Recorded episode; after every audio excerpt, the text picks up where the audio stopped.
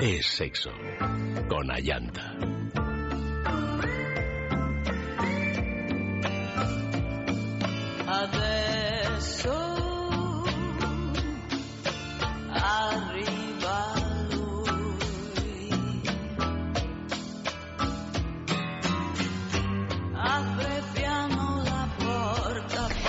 Muy buenas noches, queridos amigos. Comenzamos ya es sexo esta noche con un programa dedicado a los besos. Qué mejor manera que empezar el fin de semana, pues hablando un poquito de, besos, besándonos y viendo todas las cosas buenas, saludables y necesarias que nos pueden dar los besos. Nuestras direcciones de contacto sexo arroba es el Twitter arroba es sexo radio y, el correo electrónico sexo arroba es punto fm. Esta, en todo esto podéis escribir y, y nada, y charlamos a lo largo de la noche hasta las 3 de la mañana aquí con vosotros en Es Sexo. Anoche tuvimos un problema técnico, lo recordamos a los oyentes que quizás se hayan quedado así un poco colgadillos porque bueno, no se pudo emitir la segunda parte del programa, intentaremos recuperarla eh, para la semana que viene, todo aquello que os prometimos, pero pero vaya, esta noche vamos hasta las 3 de la mañana, espero que no haya ningún problema. Y saludamos ya a Fran. Buenas noches, Buenas querido. noches. Hoy tu última noche aquí con nosotros, de momento, porque seguro que Fran volverá. Y eso, hablando de besos. Es que es muy bonito Claro, que, que yo me vaya de aquí hablando de besos. claro, claro, claro. Mira, estoy así de un poco como ¿eh? con la voz compungida, ¿me oyes? No, estás un poco con la voz.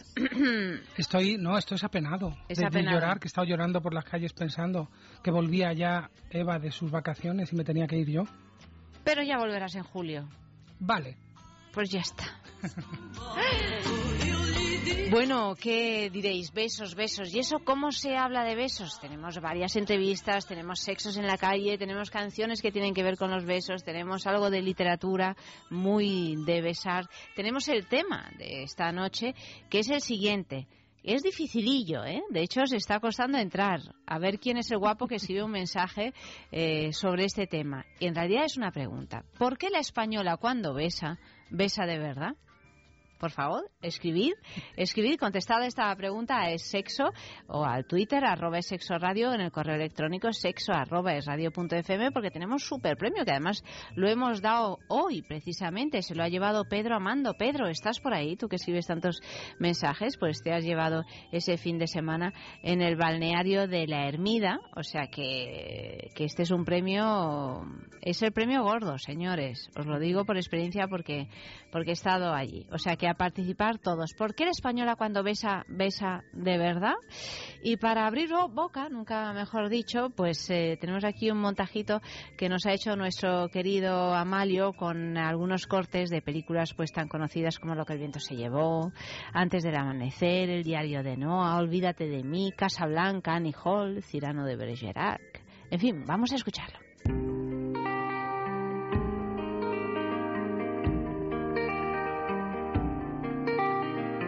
Yo diría que este sería... ¿Qué? Ah, eso.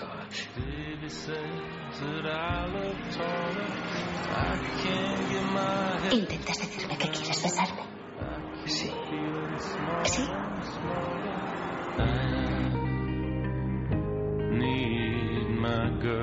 Escarlata, mírame. Te quiero como no he querido nunca a ninguna otra mujer. Y te he esperado como jamás hubiera sido capaz de esperar a otra. Suéltenme. He aquí a un soldado del sur que te quiere, Escarlata.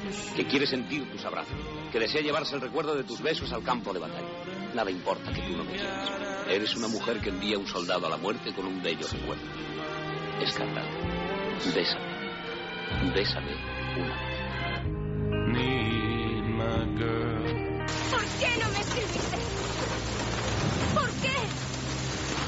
No había terminado para mí.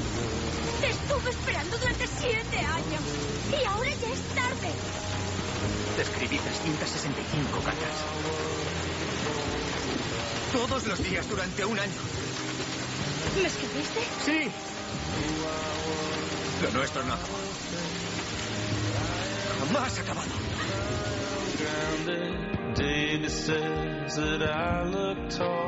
Mi preferida era una muñeca fea, a la que llamaba Clementine. Siempre le gritaba, no puedes ser fea, sé guapa. Es curioso, como si al poder transformarla a ella, yo también pudiera cambiar por arte de magia.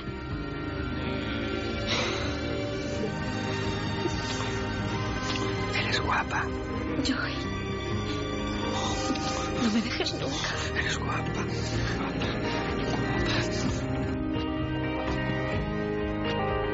Anda, dispara. Me harás un favor. Richard, he tratado de olvidarte. Creí que nunca volvería a verte. Que estabas fuera de mi vida.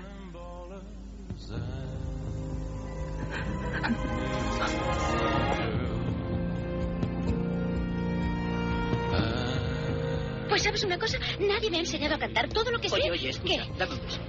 ¿Ahora? Sí, ¿por qué no? Iremos a casa, ¿verdad? Sí. Y como es lógico, habrá cierta tensión, porque es la primera vez y yo no sabré cómo seguir. Así que ahora nos besamos, acabamos con eso y luego nos vamos a cenar. ¿De acuerdo? Y Bueno. digeriremos mejor la comida. Está bien. ¿Vale? Ahora podemos digerir la comida. En realidad un beso que expresa, un juramento cercano, una promesa sellada, un amor que se quiere confirmar.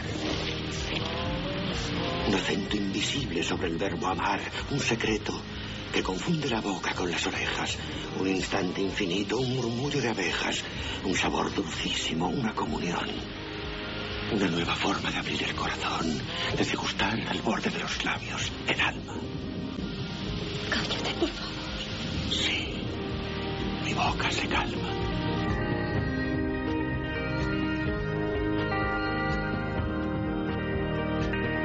Qué bonito ese texto de Cirano de Bergerac, Uy. del beso. ¿Qué expresa un beso? ¿Cómo nos quedamos, eh? El acento del alma, ¿no? Qué maravilla. Qué maravilla. Bueno, pues eh, sabéis ya, porque la española cuando besa, besa de verdad. Bueno, la española o el español, ¿no? Porque no va a ser solo la española. Si la española se besa sola ella misma, poca claro, gracia. claro, ¿por qué tú crees? ¿Tú por qué crees? ¿Por qué crees? ¿Por qué crees que se dice esto? ¿Quién ha dicho que yo lo crea? Igual yo puedo decir que es una falacia tremenda. ¿O no lo crees? Yo, hombre, a ver, se supone que somos pasionales, ¿no? Aquí, que somos mediterráneos. Sí, di- eso dicen. Eso dicen. Por ahí, por ahí vendrá. Pero vamos, no creo que un beso. Mm, ¿Se puede mentir con un beso? Sí. Mm, pero no se nota. Es como las miradas. Una mirada puedes sostener los ojos mientras estás mintiendo. Puedes besar a una persona a la que ya has besado y has amado cuando has dejado de amarla sin que se note. No, ahí no, ahí se va a notar, pero... Mm, los besos no mienten. Bueno, los me- es verdad ¿eh? que los besos mienten o difícilmente. Por aquí, en Twitter, eh, Francisco Vicente dice cono sin dentadura postiza. Anda. Anda, que estábamos tan románticos con Casablanca y Cirano y, Francisco. y, hombre, Francisco, escríbenos algo un poquito más, más lindo, ¿no? Y Alberto dice, porque se deja la vida en cada cosa que ama, la española. Eso puede ser. También dicen, no sé, mi novia no me deja experimentar la comparativa. Ay, qué respuesta más inteligente. y José María dice, no sé yo, probablemente otras lenguas. o... Pero lo hace con sinceridad. También escriben. Bueno, eso estábamos, eh, estábamos hablando antes, ¿no? Pero bueno, escribid mensajes, por favor. ¿Es verdad que la española o el español cuando besa, besa de verdad? Y mientras os lo pensáis, pensáis cómo, cómo responder a esta pregunta, pues vamos a hablar con Marian Frías, que es eh, licenciada en psicología en la Universidad Complutense de Madrid, especialista en coaching con inteligencia emocional y bueno, tiene además un máster de sexología, eh, educación sexual y asesoramiento de pareja. Ha colaborado en programas de televisión como Sex Academy, por ejemplo en la 4, o Hablar de sexo con papá y mamá en, en Antena 3 y ha publicado un libro sobre sexualidad que se llama eh, No molestar, que es un libro fantástico del que vamos a hablar ahora mismo. Y bueno, vamos a charlar un poquito con ella sobre este tema, el tema de los besos. Buenas noches, Marian. Buenas noches, ¿qué tal estáis? Pues muy bien, aquí pues muy a gusto, ¿no? Porque claro, hablar de los besos Buah, eso no hay ningún mejor. problema, siempre es algo gozoso los besos, por lo general. El problema es cuando dejamos de darlos. Claro, cuando dejamos de darlos y a veces cuando a veces dejamos de darlos porque dejan de ser gozosos.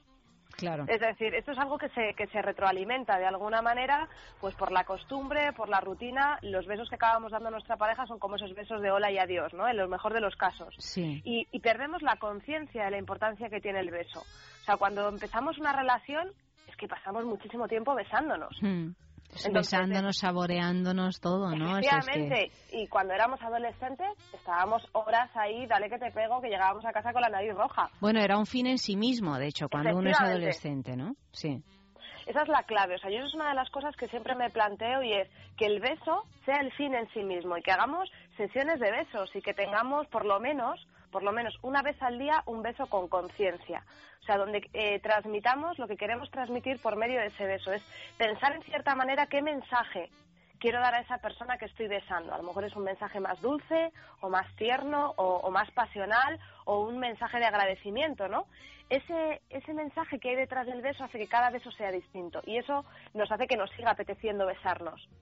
Marian, en tu libro que se titula No molestar, mejora tu vida sexual, aprende a, a disfrutar, reza su título, está editado en Espasa y bueno, tiene un, muchísimo contenido este libro, ¿no? La- Lo digo cuando digo que tiene mucho contenido es que a veces hay libros de este género que están un poco vacíos de contenido. Sin embargo, la verdad es que el tuyo es una maravilla porque, porque mm, nos entran ganas de poner el cartelito de no molestar.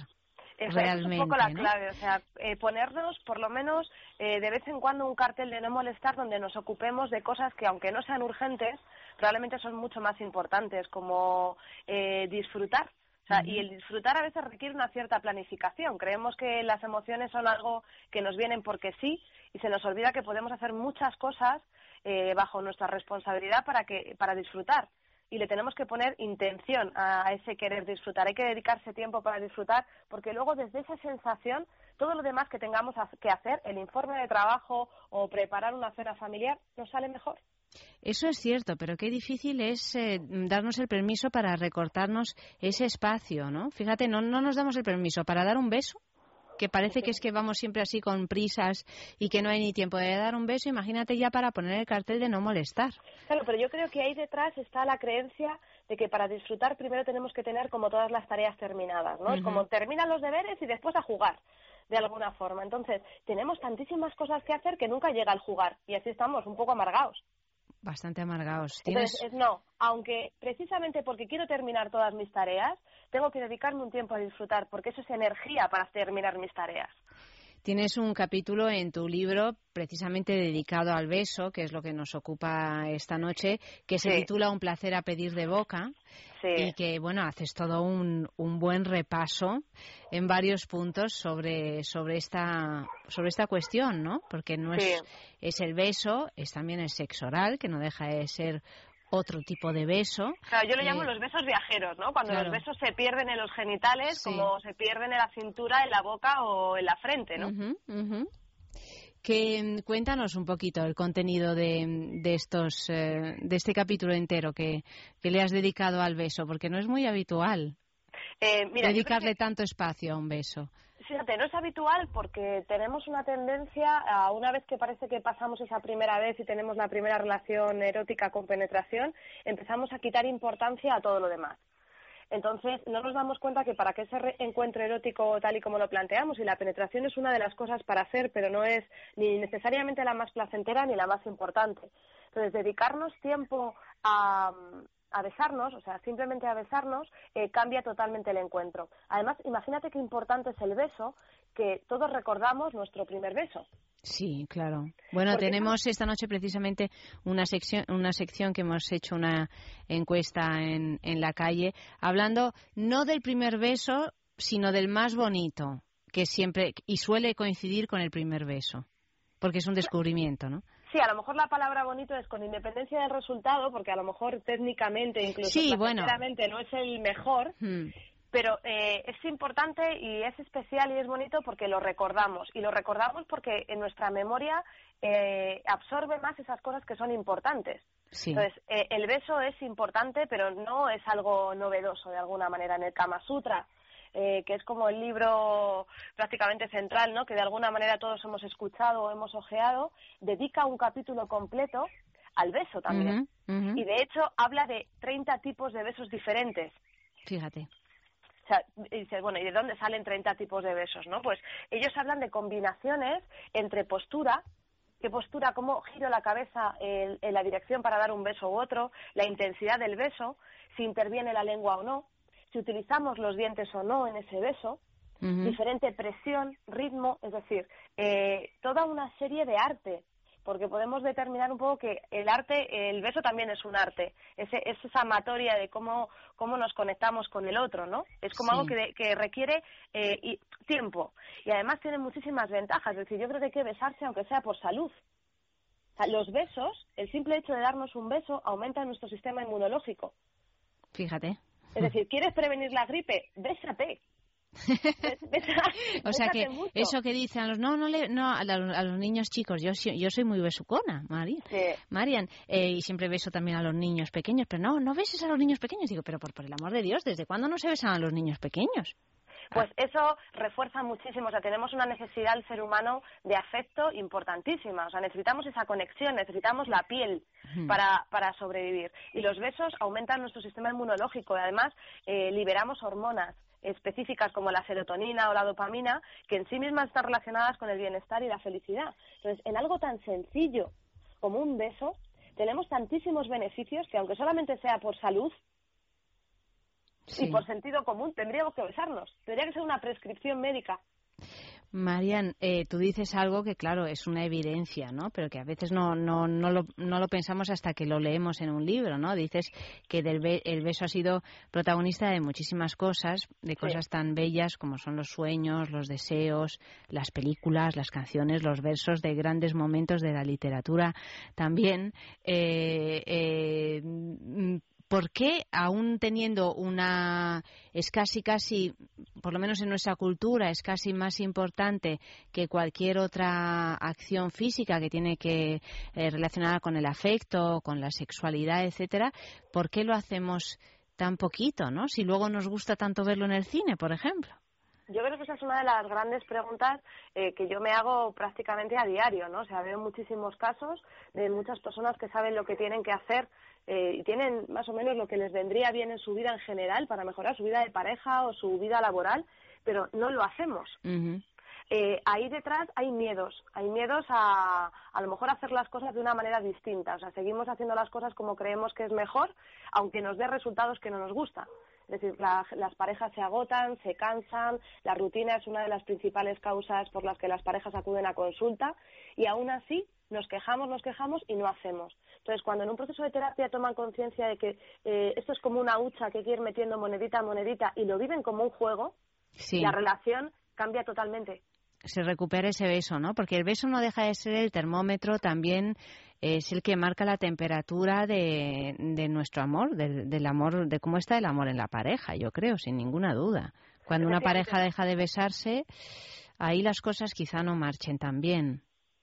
Y a veces lo, lo, lo curioso es que cuando las parejas empiezas a hablar y les preguntas sobre el beso, ni siquiera eran conscientes de que habían dejado de besarse. ¿En qué momento dejaron de besarse, ¿sabes? no? Pero Sí. si nos besábamos un montón, ¿qué ha pasado? Hemos tenido hijos, nos hemos estresado, no sé qué ha pasado, porque hace cuánto no nos besamos en condiciones.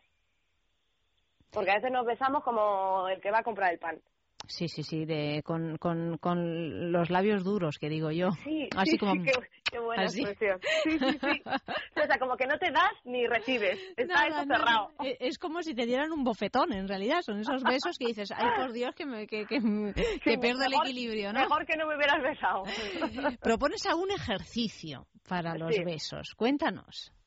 Eh, bueno, ejercicios muchos y variados, pero eh, hacer una sesión, o sea, hacer una sesión de besos es importante. Es decir, sentarnos y lo que un poco te comentaba al principio, jugar. Entonces, bueno, te voy a dar un beso, pero quiero que sepas qué mensaje te estoy transmitiendo. Entonces yo ahí le pongo un mensaje a lo mejor y le muerdo un poquito el labio. Pues me estás transmitiendo que estás ahí con ganas de que hagamos algo. Ah, pues sí, has acertado. Ah, pues no, era otra cosa. O sea, empezar a, a jugar con el beso y a empezar a comunicarnos a través del beso, porque la piel, las caricias y los besos son una de las grandes fuentes de conexión. Es decir, cuando eh, nos besamos de verdad o cuando ab- abrazamos a alguien o acariciamos a alguien, transmitimos tantas cosas. Entonces, es empezar a, a leer eso invisible que no solemos ver. Marian, pues muchísimas gracias. Yo creo que, que bueno, que con esto ya mm, por lo menos hemos aprendido nosotros y los oyentes que, que hay que esforzarse un poquito. Y sobre todo ¿No? esforzarse al principio hasta que se crea un Claro, hábito, porque en el fondo te empiezas a dar cuenta rapidísimo de, lo- de las ventajas que tiene hacer este pequeño acto. Y además hablamos del beso en pareja, pero qué importante es el beso también con los amigos, con la familia, con los hijos, con Y todo. uno mismo, o sea, Claro. mirarte al espejo y darte unos besitos un poco al moflete, tú también con la mano. Tú sabes que- un beso al espejo. Tú sabes que han inventado una aplicación de estas absurdas del teléfono, de los Sí. móviles, que te enseñan a besar. Que Ah, no sabía. Sí, bueno, es una cosa, es un delirio. Es, la verdad es que a mí me ha Oye, pero todos lo hubiéramos deseado en momento de adolescencia. Bueno, no- claro, lo que pasa es que tienes que estar mm, besuqueando la pantalla del móvil y digo yo, Oye, bueno, yo, oye, yo mejor no saber besar. cristales. A ver, claro, pero el beso en el espejo también, que era algo que se hacía, ¿no? Cuando uno estaba con la angustia de Dios mío, no sé besar. besaré. ¿Cómo besaré? ¿Cómo besaré? Pues mira, a mí me dieron un truco estupendo que yo a muchos adolescentes cuando me lo preguntan se lo digo y es besarte tú tu propia mano y nota las sensaciones que, tú te estás notando cuando estás dando ese beso y a lo mejor es lo que esa persona también puede sentir. Entonces, no es besar a algo inerte, ¿no? Como puede ser un espejo, no, bésate tú tu propia mano. Tenemos también muchos complejos con darnos placer a nuestro propio cuerpo. Ah, bueno, pues esa es una buena idea, ¿eh? Empieza a besarte de la Sí. O sea, sí, mola sí, mucho y de vez en cuando hacerlo está fenomenal porque dices, vale, ¿cómo estoy besando en este momento de mi vida? Besamos diferente también en diferentes momentos Claro. de nuestra vida. Claro. O sea, es de verdad es todo un mundo el beso y a mí me encantaría que dedicáramos un programa entero. Bueno, aquí tenemos un rato, ¿eh? Tenemos un rato de programa dedicado al beso. Una horita entera, o sea que... Oye, pues eso de verdad, estáis haciendo tanto bien al mundo que muchísimas gracias. Marian, muchísimas gracias por acompañarnos este ratito. Un beso enorme. Buenas noches. Adiós. Piensa en el placer, En el tuyo. en el nuestro, Piensa en el poder de los sentidos. en sentir al máximo. Contigo. Piensa en algo discreto, muy suave, muy íntimo. En algo bello y muy excitante. Y ahora no pienses, siéntelo. Siéntelo. Objetos de placer exquisito. Bailelo. Intimina, la primera marca dedicada exclusivamente al cuidado íntimo femenino en cada una de las etapas de nuestra vida, quiere cuidarnos en uno de nuestros momentos más delicados, la menstruación. Con su copa menstrual Lily Cap ofrece la mejor alternativa a los tampones y compresas. Sin alergias, sin irritación y sin sequedad, Intimina te proporciona gracias a Lily Cap todo lo que necesitas para un periodo cómodo, seguridad e higiene. Prepárate para experimentar un antes y un después en tu menstruación. Lily Cap, ¿te apuntas al cambio? ¿No eres capaz de dormir? ¿Te levantas todos los días cansado? Dormax es un complemento alimenticio natural que combate el insomnio desde su causa, eficaz contra el estrés y la ansiedad. Dormax es nuestro mejor aliado para conseguir el descanso que todos nos merecemos y necesitamos. Porque hablar de un sueño de calidad es hablar de Dormax. Dormax, de Laboratorios Acta Pharma. Si separa continentes,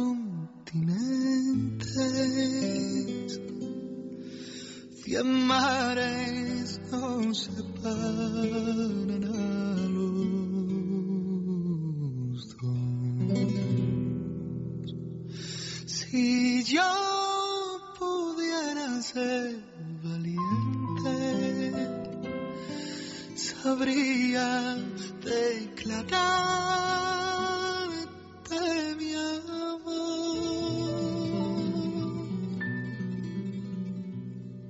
Que en esta canción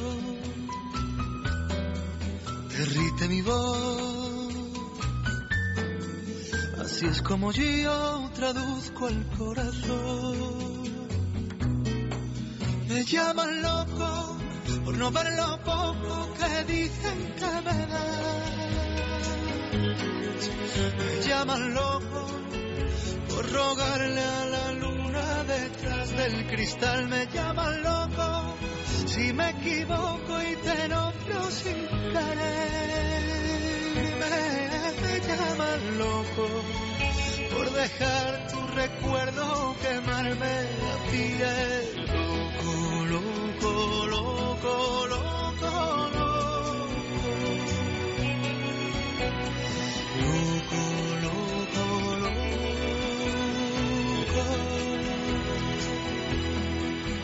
Pero si yo pudiera darte un beso,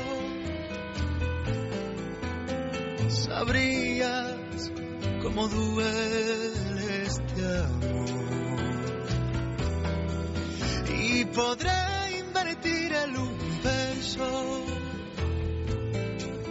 para quedarnos en la nada tú y yo. Si acaso te vas sin poderte tocar, me veo de nuevo dando de Pues más, más besos dedicados a este programa sobre los besos en Twitter. En Twitter dice Francisco Vicente, beso va y beso viene y luego no me deja compartir el cepillo de dientes. Bueno, es que Bueno, es lo mismo. no es lo mismo, claro. Un beso lleno de dulzura y intercambiamos los fluidos felices. Otra cosa es ahí El los restos de, la dientes, cena. No es lo mismo. No es lo mismo, no es lo mismo. Pero es verdad, yo que soy muy poco escrupulosa, Ya. yo me cepillo los dientes con el cepillo de mi marido tan ricamente, ¿eh? Ya sé que no, no habría que hacerlo a lo mejor, pero... Tengo muy- mi cepillo, tengo mi cepillo, pero... Muy higiénico no es. No, no es muy higiénico. ¿Para Pero to- todo, mira, todos son anticuerpos. Pero el sexo tampoco es higiénico, si nos paramos a pensar. No, en realidad sí. ¿Sí? En realidad es muy higiénico, porque nos hace más fuertes. Mm. Claro, eh, compartir eh, eh, microbios nos hace más fuertes, es verdad. No vamos a estar metidos dentro de una cápsula de cristal, ¿no? Absolutamente. Pues y así está. evolucionaremos y mutaremos Y, y los besos es lo mismo, son todo anticuerpos, todo anticuerpos. a reforzarnos. A reforzarnos, sobre todo a reforzar el suelo pélvico, como con intimina. ¿Habéis visto? Esto es como, como, Ahí como coger un concepto y, y, ¿eh? y llevármelo al huerto, nunca mejor dicho. El suelo pélvico, ¿qué es el suelo pélvico? El suelo pélvico es un músculo que las mujeres no sabemos, bueno, lo tienen tanto mujeres como hombres. Lo que pasa es que Intimina es una marca que se ocupa de los cuidados íntimos de la mujer, no de los hombres. Se pueden encontrar sus productos en farmacia, en parafarmacia y en su tienda online www.intimina.com. Y tiene esta Kegel Smart, que es lo que regalamos esta semana, lo que llevamos regalando varias semanas, en realidad que es un ejercitador inteligente del suelo pélvico. El suelo pélvico es un músculo que ya digo, no tenemos ni idea de que lo tenemos, o sea, no es como yo que sé, el bíceps, que sabemos dónde está, o algunos saben dónde está. Bueno, pues no. Eh, este es un músculo que sujeta todo el paquete abdominal, así por ahí como por, por, por abajo, y hace, por ejemplo, que no tengamos nunca en la vida, y esto es una noticia extraordinaria para las mujeres, pues eh, pérdidas de orina. Eso que estornudas y hay... O pérdidas de orina más graves, ¿eh? Pues si tenemos el suelo pélvico bien entrenado, eso no pasa. Nos recuperamos fenomenal después de un parto. Nos preparamos estupendamente bien para tener un parto, pues de lo más eh, cortito. Y además tenemos unas eh, sensaciones sexuales mucho más notables, Intensas. intensas. Pues, eh, pues no se puede pedir más. Está claro que hay que ejercitar el suelo pélvico y qué mejor manera que, que ejercitarlo con la, es- con la que el Smart de Intimina. Mm, No sé si te he contado alguna vez que yo viví un año en República Dominicana. Y ahí lo tienen todos muy ejercitado. Bueno, pues eh, una de las cosas que... que- ¿no, ¿Has oído hablar alguna vez del coco chambé? ¿Te suena? No. El coco chambé es una práctica que hacen algunas pro- prostitutas dominicanas, o algunas mujeres, pero es famosa porque tú lo puedes pedir a las prostitutas, y que por lo visto tiene que ver con, con- no sé si tiene que ver o no con lo que estás hablando, pero a mí me lo ha recordado, con que ellas hacen una, una contracción interna de, de la, de la vagina, entonces ellas totalmente quietas mueven la, la vagina y la contraen y hacen así eyacular al hombre sin que él tenga que moverse. Eh, es como una masturbación de la vagina solo con contracción. Sí, y se llama bueno, coco pero es que, es que, fíjate, los, los problemas de suelo pélvico, es decir, de no, de no saber contraer ese músculo, que lo podemos localizar en la vagina, o sea, un efecto, pero no está ahí Claro. realmente, ¿no? Eh, es un problema muy de Occidente, porque en Oriente, por ejemplo, tienen clarísimo que es un músculo que hay que tenerlo perfectamente bien por, por muchas cuestiones que acabo de, de enumerar antes y, y más, además, más cuestiones. Pero, por ejemplo, en Tailandia, también las eh, estamos hablando de prostitutas como si solo fueran las prostitutas No, pero la- no digamos las lo que pasa es que bueno son eh, son las que más evidentemente sabemos que hacen esto no pero parece ser que es una que es una capacidad extendida a las a- que tienen las mujeres no o sea de contraer ese músculo y por lo tanto de contraer la vagina en los espectáculos esos de mm, Lanzamiento de, de- pelota. Bueno, lanzamiento de pelotas de ping-pong, pero que vamos, que llegan como, como si Ronaldo pega un patadón de un lado a otro del campo, ¿eh? O Son sea, las es, de- las Ronaldiñas del asunto, o sea, impresionante. No solo eso, o sea, saben descorchar una botella de Coca-Cola. ¿De Coca-Cola? Sí, señor. Pero, pero por el amor de Con Dios. eso chapa, ¿eh? Las de, de, esas chapa. den- de esas dentaditas. Sí, tú di- dirás, ¿cómo? Porque claro, no es que tenga dientes el asunto, ni que sea un sacacorchos, no un sacacorchos, un, ¿cómo se llama? Una cosa Mm, pues, de estas para sacar, no me acuerdo. Un ahora. abrebotellas. Una, eso, un botellas, no. Lo que hacen es que se meten el cuello de la botella dentro, cerrada, una botellita de, de las pequeñas de, de Coca-Cola, y entonces mueven su cadera y por lo tanto también el suelo pélvico y todo eso a tal velocidad a tal velocidad que, que, el, que el gas hace que se que, que salga disparado el Guau. Guau. o sea que eso es tener un suelo pélvico en condiciones no pretendemos tenerlo así Tampoco hace falta. no bueno oye todo está bien todo aporta no Solo a las que Pero- trabajéis en hostelería.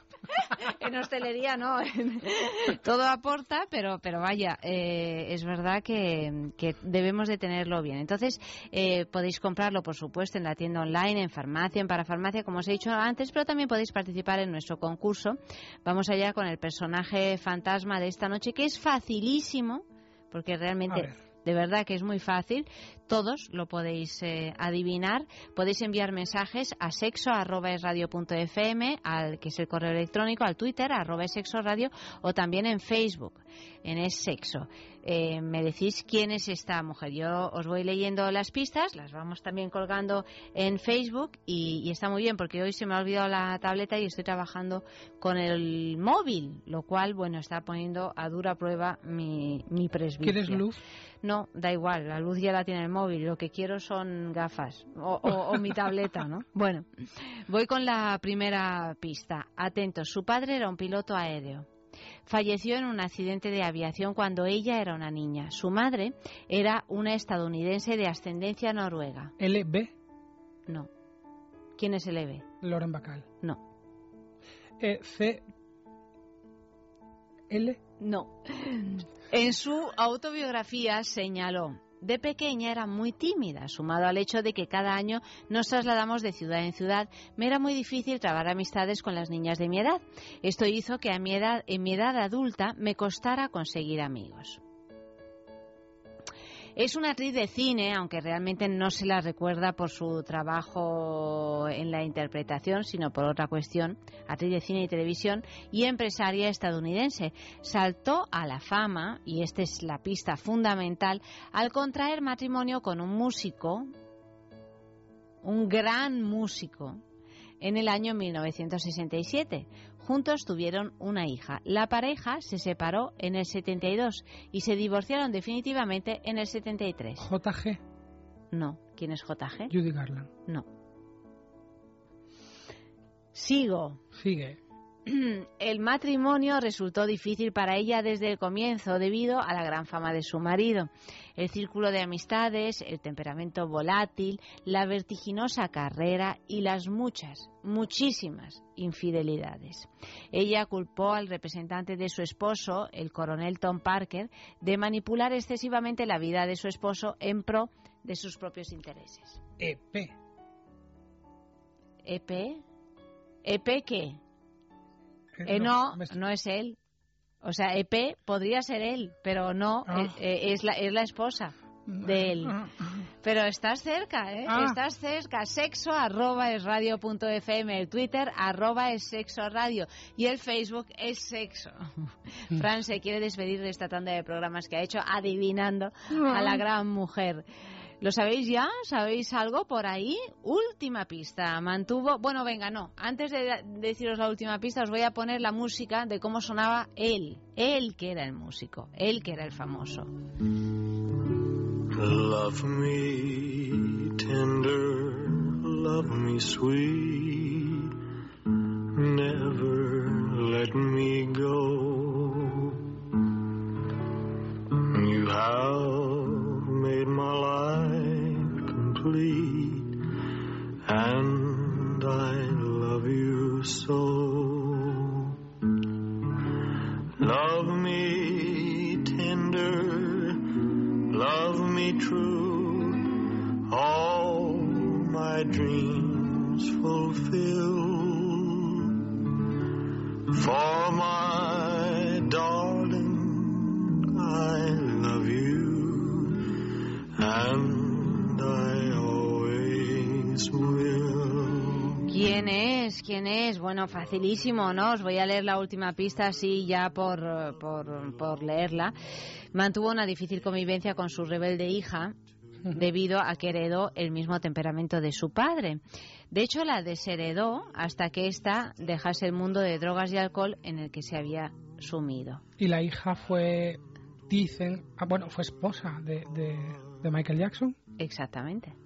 Fue esposa de Michael Jackson. ¿Quién es? ¿Quién es? Sexo, arroba, es radio.fm, el Twitter, arroba, es sexo radio, y el Facebook es sexo. Esperamos vuestras respuestas y mientras, pues vamos con un primer sexo en la calle, que hemos preguntado precisamente aquello a lo que blandamente, ¿no? No, el primero El primero, ah, bueno, Es- el primero es cuenta el beso más bonito de tu vida. Es verdad. Luego el segundo será precisamente aquello de porque la española o el español besa de verdad. Pero vamos a escuchar cómo fue el beso más bonito de tu vida.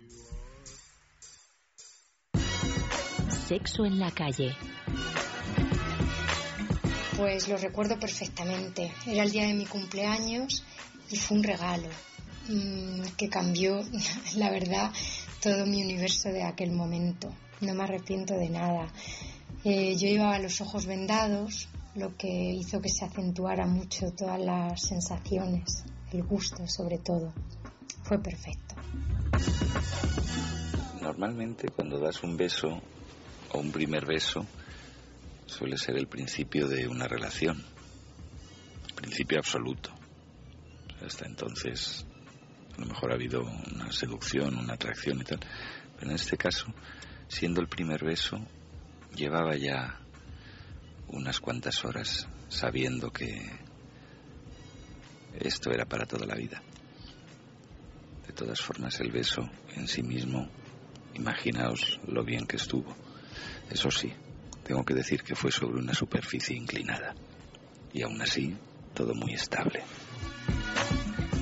Bien, pues el, el beso más inolvidable que, recuerdo como si hubiera sucedido ayer todavía, la verdad, sucedió cuando yo tenía como 16 años, 17, una cosa así, y tenía un noviete por aquella época que me doblaba la edad. Y, nada, pues me acuerdo que volvíamos de la playa y yo no sé, nos habíamos tomado unas cervecitas, el olor de, del after sun en la piel y, y cogimos el puente colgante que une Portugalete con las arenas y el beso en cuestión empezó cuando arrancó el puente colgante y es que duró todo el trayecto y, es, que, es que fue maravilloso. Yo recuerdo que cuando llegó el puente a su destino me temblaban las piernas, yo no, no era capaz de, de caminar, o sea, tenía que venir ahí el viento para moverme, porque me quedé clavada en el sitio de, de, de la flojera, era como si mi cuerpo me hubiera abandonado. Pues el beso más bonito de mi vida fue a una, a una fiesta en la que pude besar por la primera vez un, un chico en, frente de, mucha otra gente. Y, y eso fueron muchos escalofríos desde la espalda hasta las piernas porque porque era muy poderoso porque era la primera vez que era algo muy íntimo pero aceptado El beso más bonito que, que me han dado fue hace unas semanas y fueron una, una serie de besos en una especie de, de primera cita que salió de la nada con, con un amigo mío. Fueron unos besos muy, muy sentidos, llenos de, emociones y, y realmente me conquistaron. Hola, me llamo Paloma, soy profesora y tengo 38 años. Eh, no sé si fue el beso más bonito, pero fue el más deseado. Después de estar dos años así como tonteando, al final, porque él tenía pareja, yo tenía pareja también, nos encontramos los dos solos y mm, la primera vez que nos vimos en unas fiestas de un pueblo, pues nos besamos súper apasionadamente. Fue súper bonito. El beso más bonito de mi vida creo que sucedió en un, en un viaje con, con mi novio de aquella época y bueno, pues estábamos en medio de la montaña, en la más absoluta tranquilidad y, y bueno, pues fue un beso largo, emocionante, bonito, tranquilo. Sexo en la calle. You don't have to be beautiful to turn me on. I just need your body, baby, from dusk till dawn. You don't need experience to turn me out. You just leave it all up to me. I'll show you all about.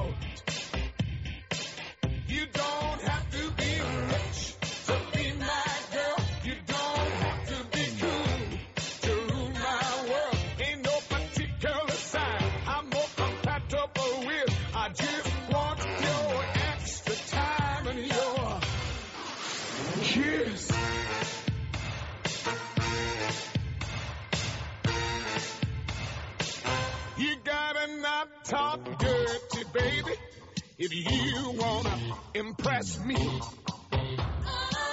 You can't be too flirty, mama. I know how to undress me. Let me be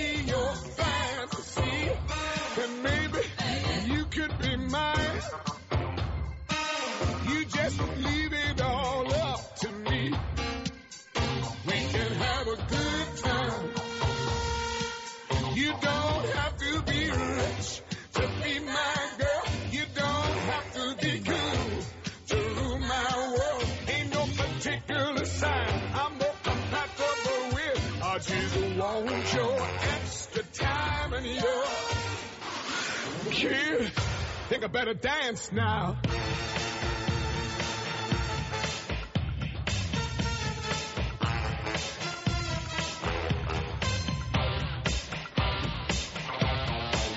Y ha llegado el momento de nuestro noticiero ardiente, además con una primera noticia que tiene que ver con esto de los besos. Prohibido besarse. Kiki Hanafilia, una joven indonesia de 17 años, y Anis Saputra, de 24, paseaban como una pareja de enamorados por una hermosa zona boscosa tropical de Long, Indonesia, el 22 de octubre de 2010, cuando un pescador local que caminaba por allí les vio besarse. El hombre corrió para avisar a los residentes locales, quien- quienes acudieron al lugar de los hechos y comprobaron que la pareja se cogía de la mano y se besaba. Kiki y Anis fueron llevados a juicio, acusados de violar la Sharia o ley musulmana por, comporta- por comportamiento indecente. La sentencia llegó el 9 de diciembre de ese año y se cumplió un día después. Ambos fueron sometidos a ocho latigazos frente a cientos de testigos junto a la mezquita de Al-Munawwara en la localidad de Hanzhou. La Embajada de Estados Unidos en Madrid iza la bandera del orgullo gay. La Embajada de Estados Unidos de Madrid, en Serrano 75, ha izado el pasado sábado 17 la bandera del orgullo del colectivo de lesbianas, gays, bisexuales y transexuales, con motivo del Día Internacional contra la Homofobia y la Transfobia. La seña del arco iris lucirá bajo la de los Estados Unidos durante este sábado. El embajador americano de la capital, James Costos, que ha reconocido en numerosas ocasiones su homosexualidad, también ha hecho ondear la bandera en su residencia, según se informa desde el Twitter oficial de la embajada. La infidelidad es moralmente inaceptable. Esta es la opinión mayoritaria en cerca de 40 países en los que el Centro de Investigación Pew realizó una encuesta para conocer los principios morales que son aceptados o no. El 78% de las personas que respondieron desaprueban tener una aventura extramatrimonial. El 7 consideró que era aceptable y un 10% estimó que la infidelidad no es una cuestión moral. Mientras en la mayor parte de los países reprobar la infidelidad era la opinión más extendida, no ocurría esto en Francia. Los franceses son un caso excepcional. Solo el 47% reprocha tener un afer con otra persona que no sea el cónyuge, mientras que en España el 64% no lo toleraría.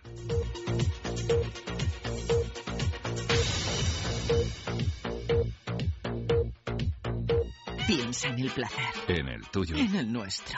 Piensa en el poder de los sentidos. En sentir al máximo. Contigo. Piensa en algo discreto, muy suave, muy íntimo. En algo bello y muy excitante. Y ahora no pienses. Siéntelo.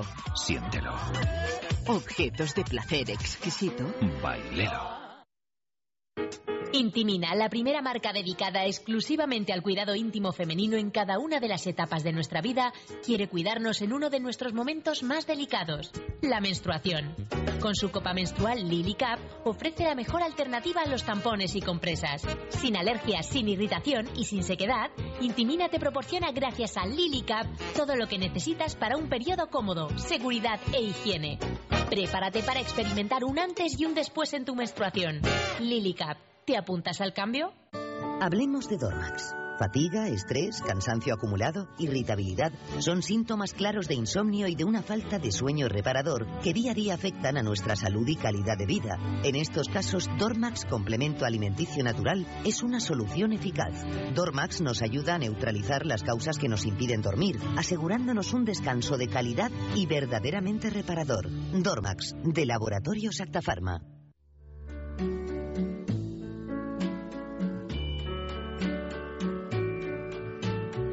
Wise men say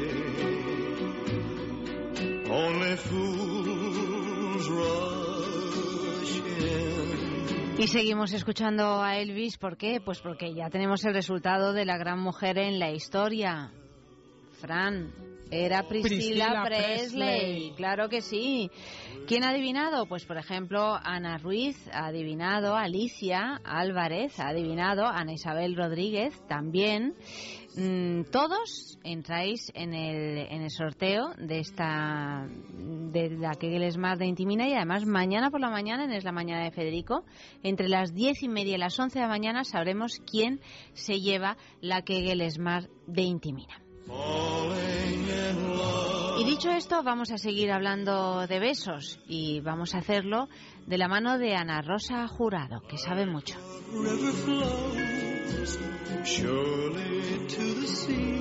Buenas noches, Ana Rosa. Muchísimas gracias por acompañarnos esta noche. Muy buenas noches. Bueno, hay que decir que Ana Rosa Jurado es médica y sexóloga, además secretaria de Semergen, miembro de la Academia Española de Sexología. Bueno, o sea, una experta, ¿verdad? Sí, bueno, vale. Sí, bueno, vale. ¿Cómo me pones?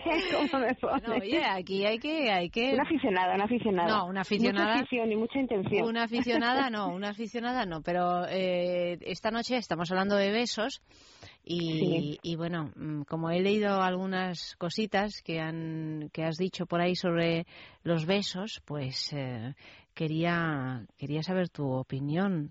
Sobre los Sí. besos. ¿Qué tenemos que hacer con ellos? Porque nos besamos muy poco, muy poco. Pues tenerlos en cuenta, realmente lo que tenemos que hacer es tenerlos en cuenta. Mira, nosotros hablamos hace poco sobre los besos porque nos interesaba darle un poco de sensualidad a las relaciones sexuales, ¿sabes? Ujú. Cuando, cuando los médicos nos ponemos a hablar de relaciones sexuales tenemos el peligro de, de dejarlo todo muy muy dentro del plano fisiológico. ¿no? Todo del así un poco, sí. fisiológico, de cómo, de si la respuesta sexual es adecuada o no es adecuada, y nos olvidamos un poco de la sensualidad. Entonces hicimos un foro para médicos de atención primaria, el tercer foro de salud sexual para médicos de atención primaria en Santander, y, y quisimos introducir, pues eso, mm, algo para, para mejorar la sensualidad, para hablar también de la sensualidad. Y una de las cosas que se nos ocurrió fue eso, hacer una, una conferencia, una charla inaugural preciosa además que la dio el doctor Jesús Delgado, la psiquiatra en Burgos, y, mm, y fue sobre los besos. Y, y la verdad es que nos encantó porque, bueno, vimos otra dimensión, ¿sabes? No se trata solamente de, de, de utilizar el beso como preámbulo para algo, sino de, de que el beso sirva por sí mismo como, como pues para incrementar la sensualidad, para decirnos cosas, para decirnos cosas con los besos. Yo creo que eso es lo más importante. Es que a veces dejamos de decirnos tantas cosas y al mismo tiempo dejamos de besarnos que ni siquiera con los besos nos decimos cosas, ¿no? Por lo tanto, Claro. eh, nos olvidamos del otro y de nosotros mismos en ese, en ese camino, ¿no? Hmm, Tú qué sabes la de cosas que se puede transmitir con un beso, tanto buenas como malas, la de cosas más sensuales, menos sensuales, la de la de cariño, la de amor, la de respeto, la de cosas que se pueden transmitir con un beso y es una pena que se utilicen solamente como ahí, como sin darse apenas cuenta. Pues ¿por qué hay que hacerlo? Nos damos unos cuantos besos como preámbulo y, y nos olvidamos porque lo que hacemos es genitalizar muchísimo el encuentro sexual y, y coitalizarlo y entonces nos olvidamos de todo lo demás, de todas las maravillas que hay, de, de lo que es el encuentro entre las personas. ¿Qué nos aporta desde el punto de vista fisiológico? ¿Qué nos aporta un beso? Es decir, Bueno. de hormonas, de todo esto. ¿Cuál es? ¿Qué, qué es lo que se desencadena en el Sí, cerebro y en el cuerpo? Bueno, tú sabes, la- lo- los besos, los besos se dan con la boca, la, la piel de, de los labios es muy sensible, tiene un montón de, de neuroreceptores y tiene y es súper sensible. Y, y luego cuando, cuando la gente se da besos, pues se segregan sustancias, sustancias que además que te hacen sentirte bien, que te hacen que tengas más apego con las personas, como la oxitocina o como la dopamina, como la serotonina, son sustancias que te hacen incluso salir de una depresión. Si nosotros somos capaces de, de darnos besos con sentimiento y de, y, de, y de disfrutar de los besos, de las sensaciones que nos, provo- que nos producen los besos, vamos a ser muchísimo más felices. ¿Qué, cosas eh, peculiares relacionadas con el beso habéis eh, descubierto o habéis eh, comunicado a quienes os escuchaban en esa conferencia? estaba el doctor de la Cándara que tiene un libro precioso que se llama El planeta de los besos y nos contó una cantidad de cosas mm, preciosas sobre los besos, cómo, cómo aumentaban el apego entre las personas, cómo, cómo podían llegar a ser hasta adictivos, porque segregaban una serie de, de sustancias, de catecolaminas, de, que te podían hacer que te, que te que entraras en una especie de adicción a besarte. Pero todo eso, claro, si eres consciente de que estás dando besos y si estás disfrutando los besos, si no, no. Que no pudieras parar de besarte, imagínate, ¿no? Sí, ¿te imaginas? bueno, es que esas cosas realmente nos ha pasado alguna vez en la vida. a Sí, cuando en los primeros momentos del amor, eh, ¿no? Claro, en las primeras claro. fases uno no puede dejar de besarse. En realidad No yo creo que casi casi se besa más uno que otra cosa, ¿no? En esos momentos. Claro, además disfrutas tanto de los besos, tienes unas sensaciones tan estupendas con los besos y luego poco a poco lo vamos banalizando, lo vamos dejando como de lado, vamos dejando de disfrutar de, de los besos. Y, y, y es verdad, los convertimos como en un preámbulo y es una pena porque la verdad es que nos aportan cosas muy buenas. El beso tiene un sentido en sí mismo. Sí, el Ah, beso lo tiene en sí Claro, porque a veces eh, en lo que al sexo se refiere pensamos que es lo que tú has dicho, un preámbulo, ¿no? O sea, que uno se da unos besitos y luego tal, pero sin embargo, eh, solo besarse ya Claro. es un encuentro sexual. Claro. Sí que fíjate, tenemos una idea hasta perniciosa de lo que es el encuentro sexual. Nosotros decimos preliminares, como si luego hubiera algo más Sí, preliminares, Como si- preámbulos, claro, eh, sí. preámbulo, como si luego Un lo calentamiento, claro, un, eh. Claro, como si luego lo más importante realmente fuera lo genital, lo relacionado con el coito. Y, y, y entonces, claro, todo lo demás lo banalizamos. Es como si solamente sirviera para algo, es como un fin para, para conseguir algo. Y el beso en sí mismo debería de ser un fin. Dicen, dicen por ahí que yo no sé si esto es verdad o, o no, Ana Rosa, que, que a través del beso uno se, se intercambia un montón de información, una información de la que no somos conscientes, pero bueno, una, una información que, que es valiosa para luego quizá establecer una relación sentimental o no, o, o vaya usted a saber, ¿no? Solo un encuentro sexual satisfactorio, ¿no? Sí, sí, sí, Mm. la capacidad de transmitir cosas que tenemos con un beso, la verdad es que es muy importante. Eso es así, eso es así realmente, porque de la misma manera, a veces, ¿cuántas veces eh, nos ha podido ocurrir o hemos escuchado eso? No, no, no, es que no me gusta como besa. O sea, realmente el beso es como... Claro, claro, claro, sí, es que es lo que yo te digo, es que transmite muchísimas cosas.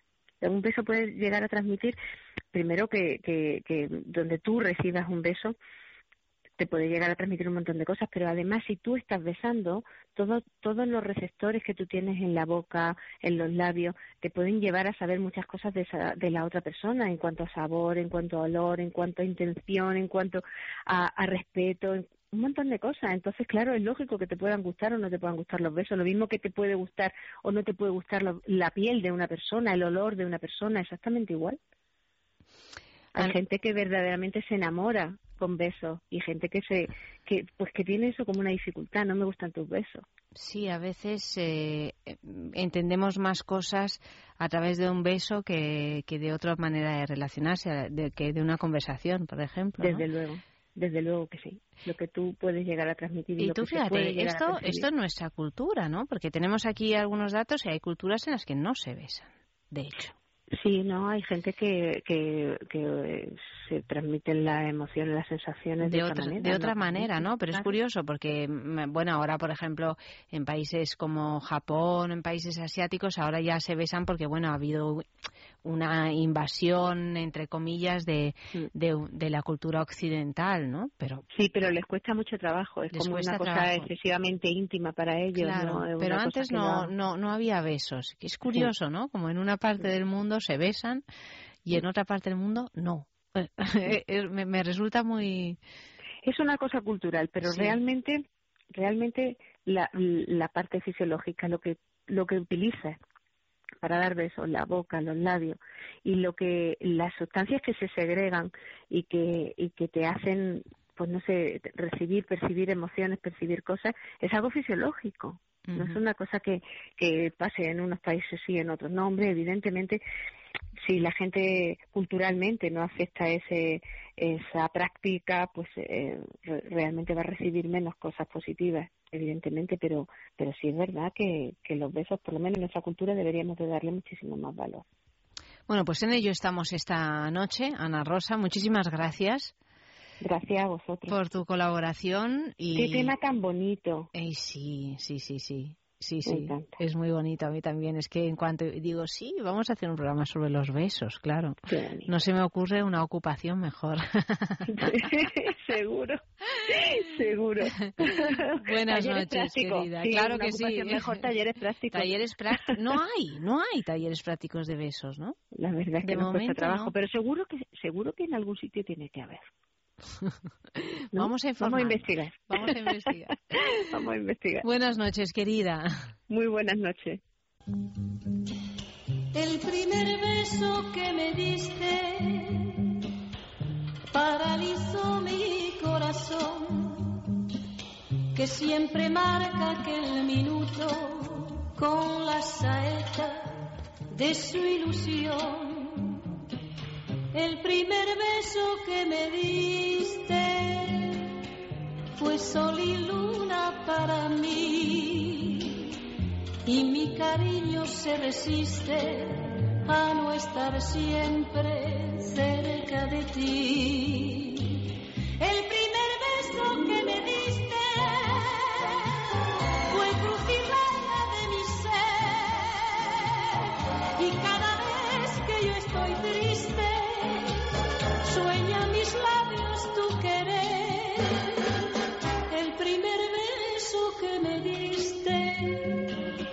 sentí en mis venas palpitar y vi la gloria de morirme y poco a poco resucitar. Hablábamos con Ana Rosa precisamente de, de la diferencia cultural que hay entre algunos países y el nuestro, ¿no? Obviamente, pero que esa diferencia también se puede ver en el tema de los besos, ¿no? Por ejemplo, ¿dónde está penado el beso? Pues mira, en, en- en Indonesia está penado por la ley. Los extranjeros denunciados por besarse pueden enfrentarse incluso a cinco años de cárcel. Por Los besarse en público, ¿no? Por besarse Se en público, claro. Y los locales hasta 10 años con multas de hasta 33.000 dólares. Esto lo cuenta la novelista y actriz británica Lana Citron en su obra El compendio de los besos. Y no es el único país, porque, por ejemplo, Charlotte Lewis, que es una británica de 25 años, fue sentenciada en el año 2010 a un mes de cárcel en Dubái por besar a un ejecutivo en público en la mejilla, según esto, según dijo su abogado, y acariciarle la espalda. O sea que eso de que, que vemos aquí, que todo el mundo Mm. se besa, tanto heterosexuales como homosexuales, no, eso no es lo que suele pasar en el resto del mundo, pero vamos, incluso hay países donde el beso, al beso en sí no le dan ninguna importancia. Yo siempre cuento una cosa terrorífica, la que te comenté a ti, Fran, el otro día, y es que en Egipto mi padre y su, y su esposa paseaban simplemente cogidos de la mano, no digo yo ya darse un beso, y bueno, otro poco y nos linchan a toda la familia por Sí. ese contacto físico. O sea que bueno, son cosas que hay que tener en cuenta. Por ejemplo, en la India. En la India el beso en plena calle sigue siendo un tema tabú y resulta extremadamente raro observar a las parejas besándose a la vista de todos. La multa en Delhi es de unos 12 dólares. Siendo el beso una de las manifestaciones más antiguas de la humanidad, las referencias escritas sobre los besos en la boca ya aparecen en los textos indios en sánscrito hace más de 2000 años. Pues resulta paradójico comprobar que no es universalmente aceptado. No, no es universalmente aceptado y ad- además tampoco sé por qué resulta tan paradójico cu- cuando hace muy poquitos años en España tampoco se podía uno besar en la calle. ¿eh? Tampoco, tampoco, no, pero... Pero no ya por el franquismo o por el no franquismo, sino porque había una, un, un código moral que lo impedía, porque vamos, tampoco te podías besar en Italia, así como así. Mm, Bueno, menos mal que ha un cambiado beso un poco. chiquitín de esos, pero ya un beso de esos de película De de, tornillo. tornillo. Eso no, no, no se podía ver, escondidito en el portal y que no te pillara el sereno. En China, ¿qué pasa? En China siempre pasan cosas la más de tremendas, ¿no? Pues mira, el periódico Daily advirtió en 1990 a sus lectores que la costumbre de besar había sido traída por, las, por los invasores europeos y la describía como una práctica vulgar rayana en el canibalismo. Bueno, vulgar no tiene por qué serlo. Ahora, un poco caníbal el asunto sí es. Pero en el buen sentido de la palabra caníbal. Bueno, sí, pero no deja de ser un mordisco prolongado, un mordisco de amor. Un mordisco, un chupeteo y un saborear al ser amado. En Sudáfrica, por ejemplo, va contra la ley que los menores de 16 años hagan una manifestación pública de afecto. Los y sin embargo, en Nepal directamente no se no se besan. El beso a la vista de todos no está bien visto en Oriente Medio, aunque países como Turquía o Líbano son un poquito más tolerantes. O sea que nuestra cultura occidental, que sí es habitual, nos be- besamos a nuestros hijos, a todas las personas a las que amamos, besamos los cuerpos de los familiares difuntos, por ejemplo, antes de ser enterrados, besamos en la mejilla como una forma cortés de saludo, que a mí esto un poco me aburre. ¿eh? Yo a veces preferiría dar la mano. Ah, pensaba que ibas a decir preferiría dar un morreo No, tremendo. no, no, no, no. Yo a veces según, oye, si es algo que alguien que conoces, y que- pero esto de tener que besarse continuamente así, ¿no? Mm, Ya. A mí lo de darse la mano me parece un gesto también muy muy bonito y, y- y que está aquí, se utiliza poco en España. Pero yo puedo vaya. seguir besándote a llanta. No, tú sí, por supuesto. Vale. sí, esto no lo digo sin ninguna antipatía, ¿eh? Ni a mí me encantan los besos y soy muy muy besucona, pero también lo de dar la mano está bien, ¿no? En fin, en cualquier caso, cuando se explora en profundidad el beso humano y todo lo que le rodea, pues se envuelve en un halo de, de, de misterio, ¿no? Porque Pues sí. No que- siempre ha sido ¿qué- así esta cosa- libertad. y sí, por otra parte, qué cosa, ¿de dónde habrá salido esto, no? O sea, lo de besarse, o sea, Ya. que es como decir, pero ¿en qué momento alguien hizo el primer huevo frito, no? Pues lo de besarse es un poco... Lo del huevo frito puede ser instintiva. accidental, pero lo de besarse... Hombre, accidental con su aceitito, la sartén, hombre, accidental Primero tampoco. se haría o sea, la yo plancha creo sobre que una piedra el caliente huevo frito, ¿verdad? Puedes, pero no es el huevo frito. Ayanta, con lo romántica que tú eres, la comparación que estás haciendo entre el primer No, beso y un que, huevo frito. Perdóname, pero es que frío. es una cosa deliciosa. No hay nada más rico que un huevo frito y no hay nada más rico que un beso. Y además ambos son redondos. Los besos siempre son redondos. ¿No te Yo no te negaré que me No gustan los dos. ¿Te gustan los dos? Pues claro que sí. A cualquiera que le guste besar le gustan los huevos fritos. ¿A quién no le gusta un huevo frito? ¿A quién no le gusta un beso? Pues, eh, ¿y por qué? ¿Por qué la española cuando besa, besa de verdad? ¿Por qué? ¿Eh? ¿Que no me habéis sabido contestar? Asquerosos. Está- Estáis hechos unos plastas esta noche. Bueno, pues, pues os vamos a contestar con el sexo en la calle. Sexo en la calle.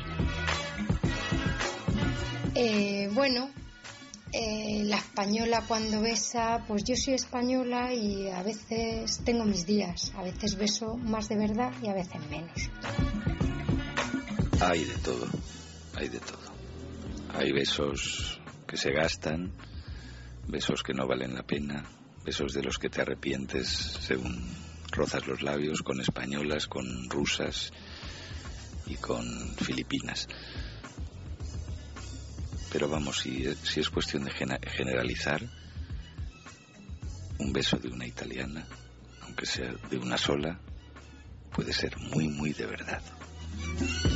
Y es que me parece una tontería lo de que la española cuando besa, es que eso es una tontería. Aquí no es cuestión de nacionalidades, es cuestión de personas y de besos y de actitudes y de sentimientos y olores y sabores. Pero la nacionalidad que tiene que ver en lo del beso, nada. Pues me parece que no, porque muchas veces al estar en España he visto como el, el beso es algo que se que casi lleva en la cotidianidad y hay mucha gente como en las fiestas y todo eso que se que se besan como nada y entonces el beso no es ya algo como muy muy personal e íntimo. Yo no sé si el español cuando besa, besa de verdad. Tampoco me he besado con, con muchos extranjeros para, para poderlo comparar, ¿no? Pero sí que creo que, que en general son besos apasionados y no a, a medias tintas, ¿no? Um, refleja un poco la, la personalidad de, de, todo, de toda la gente. Si no besas de verdad, no vale la pena besar. No hay nada más asqueroso que un beso mal dado. Bueno, yo por mi experiencia la verdad es que creo que el español besa, pero no sé si besa de verdad. He tenido quizás besos más pasi- apasionados con no españoles.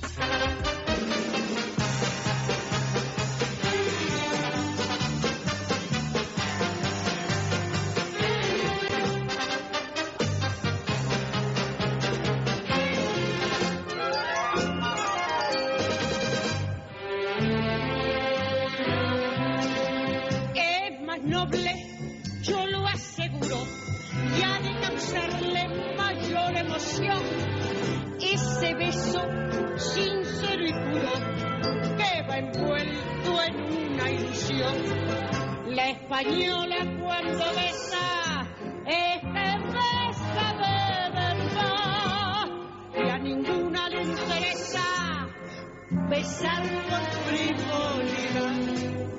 El beso, el beso, el beso en España se da así, se quiere, con el no se engaña.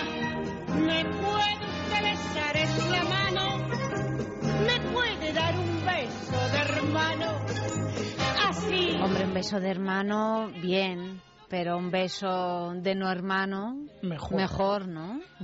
Claro que sí. Tenemos premio, eh, o sea, tenéis dos, tres días para seguir participando en el concurso de la juguetería hasta el domingo. Ya sabéis que es un concurso que dura una semana. Por cortesía de la juguetería, que es nuestra boutique erótica favorita, que está, pues tenemos dos sedes en Madrid, una en la travesía de San Mateo número 12 y otra en la calle del Pez número 13 y otra tercera en la calle Usandizaga número 5 en San Sebastián Donostia. Bueno, pues la juguetería nos, eh, nos ofrece este regalazo esta semana, semana porque es un Stronic Ains by Fan Factory. Que di- diréis, ¿qué es un Stronic Ains? Bueno, pues es un, es un vibrador, ¿verdad? Fran? Yo, yo, no lo sé, pero sí, era sí, como sí. un vibrador, ¿verdad? Mm, proporciona una poderosa estimulación vaginal, gracias sobre todo a su estimulación por impulso. Ah, claro, era no es que hemos hablado de tantos que juguetes penetra, en es- movimientos de penetración, penetra, no de eh, así con movimientos así como de eso, eso. Lo Es ha un dicho, lo ha empujador. dicho Fran. Es un empujador, es una maravilla. En vez de un vibrador, empujador. de Fan Factory, que es una marca que nos gusta muchísimo y que recomendamos. ¿Cómo podéis conseguir este Stronic Ains by Fan Factory, cortesía de la juguetería? Pues contestando a esta pregunta, ¿qué prenda íntima femenina fue perfeccionada por un ingeniero industrial? Tiene tirantes. Bueno, tiene tirantes. Puede no tenerlos, pero son incomodísimos. Se bajan. Se bajan y te dejan así como todo un poco como aplastado. ¿eh? Con, con tirante Realza. realza. En general, su, con, su cometido es el de realzar, El de sostener. el de sostener dos cosas. Desde luego, quien Dos- no adivine, No, sí, que- quien no adivine. Enviad la respuesta a sexo arroba es radio punto fm y por sorteo, entre todos los que acertéis, uno de vosotros se llevará este Stronic Ains by Fan, by Fan Factory de la, de la juguetería. Se nos acaba ya el tiempo dedicado a los besos, pero no queremos despedirnos de, de los besos porque ahora mismo continuamos con la sextulia. Esta noche sí que sí. No os creáis que digo que continuamos con la sextulia y se engancha la música durante tres horas. No, esta noche realmente seguimos con la sextulia. eh, pero yo estoy deseando que llegue este momento, Ayanta, te lo tengo que confesar. ¿Por qué? Porque ahora tú vas a regalarnos algo muy bonito, que es algo que leído es maravilloso, pero te confieso que me apetece mucho escucharlo de tu voz. Bueno, pues muchas gracias, Fran. Lo vas a escuchar ahora mismo. Se trata de... Pues este es el, el famoso relato que hace Julio Cortázar en su novela Rayuela, en la que describe un beso, que Un es el famoso capítulo mm, Son unas 20 líneas, no me acuerdo qué número de capítulo e- es, pero bueno, es un momento en el que se da ese beso y dice así.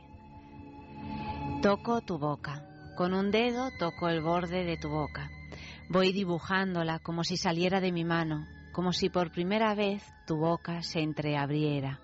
Y me basta cerrar los ojos para deshacerlo todo y recomenzar. Hago nacer cada vez la boca que deseo, la boca que mi mano elige y te dibuja en la cara. Una boca elegida entre todas, con soberana libertad elegida por mí para dibujarla con mi mano por tu cara, y que por un azar que no busco comprender coincide exactamente con tu boca, que sonríe por debajo de la que mi mano te dibuja. Me miras, de cerca me miras, cada vez más de cerca y entonces jugamos al cíclope. Nos miramos cada vez más de cerca y nuestros ojos se agrandan, se acercan entre sí, se superponen y los cíclopes se miran, respirando confundidos. Las bocas se encuentran y luchan tibiamente, mordiéndose con los labios, apoyando apenas la lengua en los dientes, jugando en sus recintos, donde un aire pesado va y viene, con un perfume viejo y un silencio. Entonces mis manos buscan hundirse en tu pelo, acariciar lentamente la profundidad de tu pelo, mientras nos besamos como si tuviéramos la boca llena de flores o de peces, de movimientos vivos, de fragancia oscura. Y si nos mordemos, el dolor es dulce. Y si nos ahogamos en un breve y terrible absorber simultáneo del aliento, esa instantánea muerte es bella. Y hay una sola saliva y un solo sabor a fruta madura, y yo te siento temblar contra mí como una luna en el agua.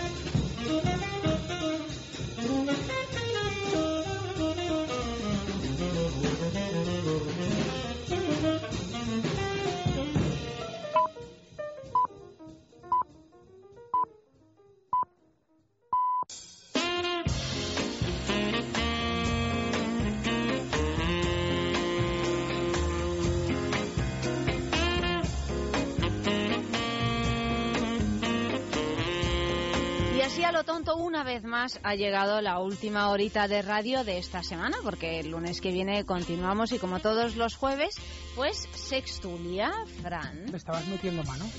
Lo intentaba, pero no alcanzaba, porque en esta mesa hay una serie de, de mm, ¿cómo se dice?, de impedimentos, Gadgets. gadgets, eso. Lo has pronunciado mucho mejor que yo, he quedado fatal. impedimentos eh, arquitectónicos para, para eso. Y además a ti no te interesa nada. Eso son rumores. No, rumores no. Aunque sea por vicio. Es, bueno, por vicio vale. F, buenas noches. Pues a lo tonto, a lo tonto. ya buenas estás aquí otra sí, vez otra también. Bienvenido. Qué lejos te has ido tú. Sí. Podrías hasta el- cambiar de sitio. el- Podrías cambiar del de mundo. sitio para, para ver si te puedo meter mano, ¿no? como Ahora sí que sí. Conmigo no, lo- no, vengo hoy. Tú has venido así. Tú has Conmigo venido lo así. tienes mucho más fácil. Lo tengo más fácil, sí, sí. Silvana, buenas noches. Buenas noches. Tenemos cobaya nueva. Muy bien. Nos a mí gusta, nadie ¿eh? me ha metido mano tampoco. No te- bueno, estoy aquí al lado. Mira, ya Ah, tienes gracias, a Fran, ya, ya te está así. O sea, lo que me has hecho es alejar de Silvana, en realidad. Hombre, por supuesto. De eso se trataba. Vale. Hasta ahí podríamos llegar. Bueno, Acéptalo. Pues me como Acéptalo una de como- tus mermeladas Como dietéticas. gajes del oficio. No, estas mermeladas son para Andrés Alconada, que le viene muy bien. Las mermeladas dietéticas. No, pero porque es, porque es diabético, no por ninguna otra Vale, pero cuestión. eso le viene muy bien. Le viene fenomenal. Bueno, ¿estáis dispuestos a hablar de sexo durante una hora? Estamos dispuestos. ¿Sí? Sí, renunciamos. ¿Renunciáis? Sí, señor. Sí, señora. Sí, señora, eso es. Eh, ¿Renunciáis a las vergüenzas? Sí, renunciamos. Renunciamos a las Eh, mm, ¿Prometéis decir la verdad en nada más que la verdad? Yo prometo pocas veces, pero, pero en sexo siempre digo la verdad. Por la cuenta que te trae. ¿Lo prometes? Yo como miento más que hablo, lo prometo también. Eso no está muy qué mal. mirada, qué Está mirada. muy mal. Es que Queridos radioyentes, como- Queridos radioyentes. estáis perdiendo la mirada de Vamos a Ayana. hablar Si pudierais la mirada de Ayanta Barili en Vamos a hablar de cosas así como muy... mm, Como muy, Titular. como muy. Como muy, muy. Dice así. La primavera, la sangre de las mujeres altera. Pues sí, en esta época del año, con la llegada del buen tiempo, podemos observar varios fenómenos humanos. Las faldas se acortan, las terrazas se llenan, los escotes están más presentes y las ganas de retozar también. Según la web gliden.com, el aumento de la temperatura afecta a la libido y está científicamente demostrado. El sol favorece la producción de la vitamina D, que aumenta el buen humor. Además, la mayor exposición a la luz solar aumenta la secreción de endorfinas tanto en hombres como en mujeres. Estos neuropéptidos alivian el estrés, levantan el ánimo y estimulan la respuesta sexual. El buen tiempo es, pues, un generador de emociones positivas y la mayoría de las mujeres lo notan. El 71% de las sondeadas se consideran más sonrientes y el 68% más energéticas durante este periodo. Buen humor y hormonas en ebullición son los ingredientes del cóctel explosivo que hace que los revolcones sean más intensos durante esta época del año. Cerca de 8 mujeres de cada 10 afirman que su deseo sexual aumenta con la llegada del sol. De hecho, la actividad sexual da un verdadero salto. El 71% de las mujeres dicen tener relaciones sexuales más a menudo. Una de cada dos considera ser más imaginativa sexualmente y el 58% declaran sentirse más predispuestas. Pues nada, viva los neuropéptidos, ¿no? Me encanta esto de los neuro... ¿Te los notas, neuropéptidos, Efe? yo, ¿Notas los vamos, me dejan la neuropéptidos? ropa blanca, blanca. ¿Verdad? Y cambian el polvo por brillo. Es lo que tienen los neuropéptidos. Y las mujeres sondeadas. Eh, mm, que- mm, un No polvo con brillo. señalar. un polvo con, con brillo. Pero esto, es la Universidad esto de Wisconsin, porque no, lo que no he oído en esta larga noticia es la fuente. No, Eh, la eh, web gliden.com. Es una web de bueno de contactos, De contactos. de, de parejas. Ah. Pero vamos, yo no sé por qué dicen esto sobre las mujeres, porque es verdad que las mujeres pues a lo mejor van más escotadas y con las faldas más cortas, pero yo creo que es una cosa general, ¿no? Que el buen tiempo y el sol aumenta la- eh, las ganas de, de tener sexo Del tanto en frío, hombres como mujeres. El frío El frío la encoge. es chungo. Sí. El frío la encoge. Pero el frío El calor dilata. ayuda un poquito, ¿no? calor También. dilata. El El, calor- frío ayuda para combatirlo, claro. Sí, sí, sí. Es Silvana. Es buen fichaje. Es un buen fichaje, ¿tú crees? Pero tú cómo te sientes, Silvana? O sea, esto con estos calores. A ahora. ver, eh, estaba hablando que decía que el eh, 71... Que, que bueno, nos apetece más, da igual, que nos apetece más a las solo. mujeres con el calorcito Pero- hacer el pero amor. Nos apetece más a las mujeres, pero tenemos que hacerlo con alguien. Sí, pero por eso digo que, que- que a ocho también de a los cada hombres dos les- mujeres les gusta el chicle con azúcar. ¿Sí? ¿Eso te Sí. consta? Bueno, lo dicen todas las encuestas. Lo dicen todas las encuestas. Sí, lo que pasa es que a los hombres nos apetece siempre. Por eso la noticia habla de las mujeres. Ah, es no, no eso. creas, ah, lo has no dicho muy bien, lo has dicho muy Yo creo bien. que un poco, ¿no? Que a Un los poco, hombres sí. nos apetece siempre, nos apetece siempre. Yo creo que sí, que sí, que a los hombres nos apetece siempre. ¿Y qué decía tu padre que te he cortado antes? No, es que ahora ya no tiene sentido, es un Bueno, chiste sin sentido. mejor, Era por lo del polvo con brillo. Ah. Bueno, ya lo digo, ya que estamos eh, eh, entre las cuatro medidas, posibles medidas de, de los penes, Sí. Que es eh, blanda, morcillona, dura, dura con brillo y dura con brillo imperial. Ah, pero esto está muy bien, pero no son, no son Cuatro, son cinco. Son, Los- son texturas. Bueno, ¿no? sí, las los diferentes estados por los que puede pasar un, un pene. La metamorfosis de blanda a, Sí. a dura con brillo imperial. Sí, dura con brillo imperial es una cosa así que te La da como mirada clara y mucha lejos. alegría también, ¿no? Una joya. ¿Qué has dicho? Es una La joya. mirada clara y lejos. Pues eso. Dice, dice Silvana que es una joya. Con Sí. brillo imperial.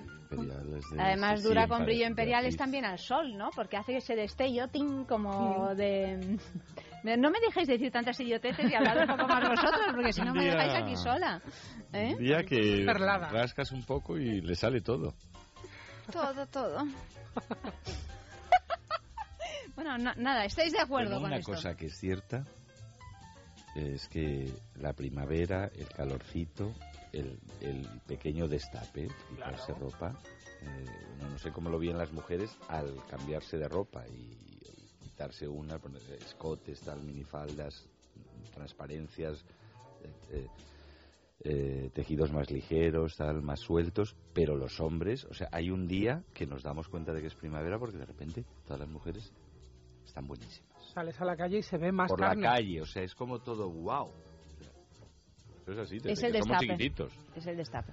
Es, el, la es ahí primavera- el destape, la sensualidad que eh, lleva eso.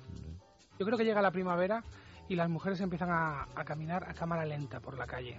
y se escucha Sí, como una música de fondo todo el rato. más, eh, ¿no? Ahí Es un poco un anuncio. Es un anuncio. Bueno, es como pasar de la escafandra. compresas? Sobre todo lo notas en la calle, porque en invierno es cierto que tú, eh, en cualquier época del año, en casa, en una discoteca, en un club, en un bar, en un restaurante, las mujeres luego se quitan sus abrigos y, sus- y- y están divinas y sexys las que, bueno, las que lo están. Pero la calle, la calle se nota, es una pasada. O sea que nos apetece Suena ir musiquita, a, a- a terracitas con la musiquita y... Yo el lunes dije que venía de Estocolmo, que además ha hecho 30 grados estos días, mientras aquí llovía, y era un escándalo. O sea, esto de los parques y la gente toda tirada. Me preguntaba un amigo allí, ¿pero aquí quién trabaja? Y digo, no, esto es como cuando éramos pequeños y en Madrid nevaba, que no se iba ni al cole, Claro. todo el mundo feliz. Pues allí con el sol. Y es cierto, o sea, las mujeres no es que se pongan, se desnuden en el parque, ni- es que se quitan lo que llevan, o sea, no van en bikini, o sea, después se quedan o en sujetador. o Bueno, en y si uno se da un paseo ahora por el retiro, está todo el mundo en bañador. También. Tomando el sol, bueno, cuando hace sol, porque hoy desde luego Pues no ahí lo un día mismo, de, pero lleno de de bañador, pero Claro, pero es que es un es un lujo y sobre todo al principio deshacerse de, los- de- de- de las chaquetas, de Todo ese bufandas. peso. Sí, sí, llegar a los sitios y no tener que, que ir a ningún sitio a dejarlo. ponerse sandalias, que respiren los pies. Pero también para los hombres, ¿no? Un poco, no es... Pero no enseñan- menos. Claro, no enseñan tanto. Los hombres tanto. Van lo con es que pantalón nos- largo, no con zapato, no es lo mismo. cosas. Ya, por no llevar... por no llevar encima. chaqueta o abrigo o un bolsito tal, entonces de repente se nota que vamos más ligeros y los bolsillos llenos de cosas, de llaves, de, de carteras, de tal. Que es por eso que a veces podréis ver que estamos un poco abultados de esta parte. No porque es llevamos gordura. los bolsillos llenos de cosas. No es gordura No, ni que es la brillo imperial, no es con brillo imperial, sino es la cartera, las llaves, todo Son eso. los, los eh, Qué lástima, ¿no? Los gadgets. Qué lástima, porque también podríais ir por la calle con lo del brillo imperial todo Es el rato. impostura. ¿Te imaginas? Una primavera. Uf, ahí va un brillo imperial. Qué- y qué alegría ir por la calle y todos los muchachos en chándal con tienda de campaña. No, en chándal no, en chándal no. Tú porque Fran, no eres yo odio los del chándal. Yo sé que tú eres más Yo de odio el sábana chándal, de, o sea, de por seda favor. negra. Sí, pero pero yo que sabes que, sea. soy de slip de mercadillo con dibujito de naranjito y chándal. Y si es con No, chándal, chándal sigue yo slip. nunca te he visto. El slip no te lo he visto, no he tenido el placer de verte tus slips. Pero el chándal yo nunca te he visto en chándal. Yo sí lo he visto en chándal. ¿Y qué tal está? ¿Tú le has visto en chándal? ¿En qué situación? En chándal y mocasines. Uy, pero esto, esto es real lo que está diciendo. Estilismo. Ahora tenías que ver, ¿qué estilismo? Ahora sí que tenías que ver la cara de Ayanta Barili cuando Silvana ha Yo dicho eso no lo chándal y llamo mocasines. chándal, lo llamo chundal, que es todavía peor, el chundal. Esto es absolutamente cierto. mocasines, ¿pero por qué, hijo mío? Mira, pues esto ¿Qué es una te triste pasó? historia. No sé, es una triste historia. Deberían sonar violines tristes. Pon violines tristes, es- Amalio. porque es muy- escapó de la es- cárcel Es en muy ese momento. triste. Pon violines tristes. Es muy triste. Tú sabes que yo llevo seis años en esta ciudad de Madrid que me ha acogido con sus manos abiertas, ¿verdad? Sí. Pero cuando yo llegué aquí, yo era un pobre muchacho buscando trabajo por las calles frías de la Latina, porque era invierno. Mentira, era junio, pero el invierno me viene mejor para el relato. ¿Y entonces? Entonces yo encontré un cartel en un bar que decía, se busca profesor de yoga. Yo de yoga, como puedes imaginarte, no tengo ni idea. Que soy muy flexible para según qué cosas, pero el yoga no es lo mío. Pero yo entré allí y dije, miren señor, el yoga no, pero y teatro. Montamos aquí un grupito. Me enseñaron el local y yo, eh, bueno, a Silvana ya la había conocido, pero ella vino a algunas clases que yo daba allí de teatro y yo estaba sin un duro y las últimas zapatillas se me rompieron y solo tenía unos mocasines que me había dado mi hermano y yo una clase la di en chándal con mocasines. Y al final fueron un éxito las clases.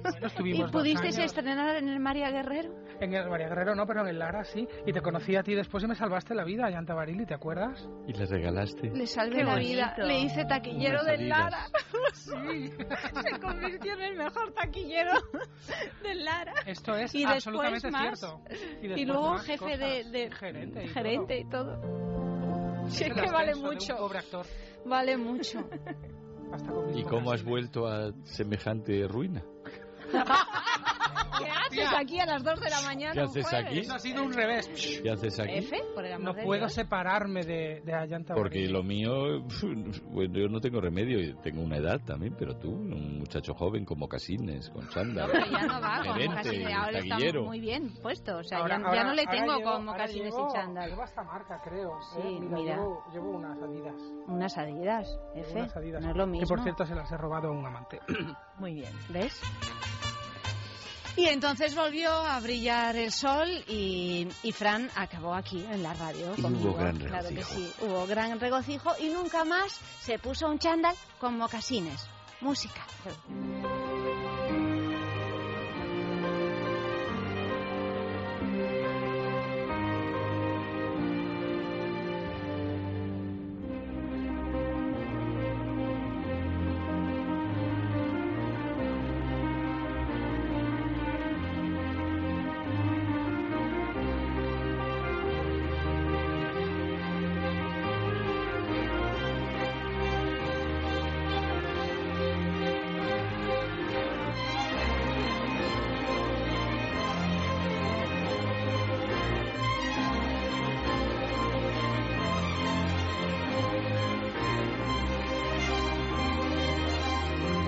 Lelo, lelo.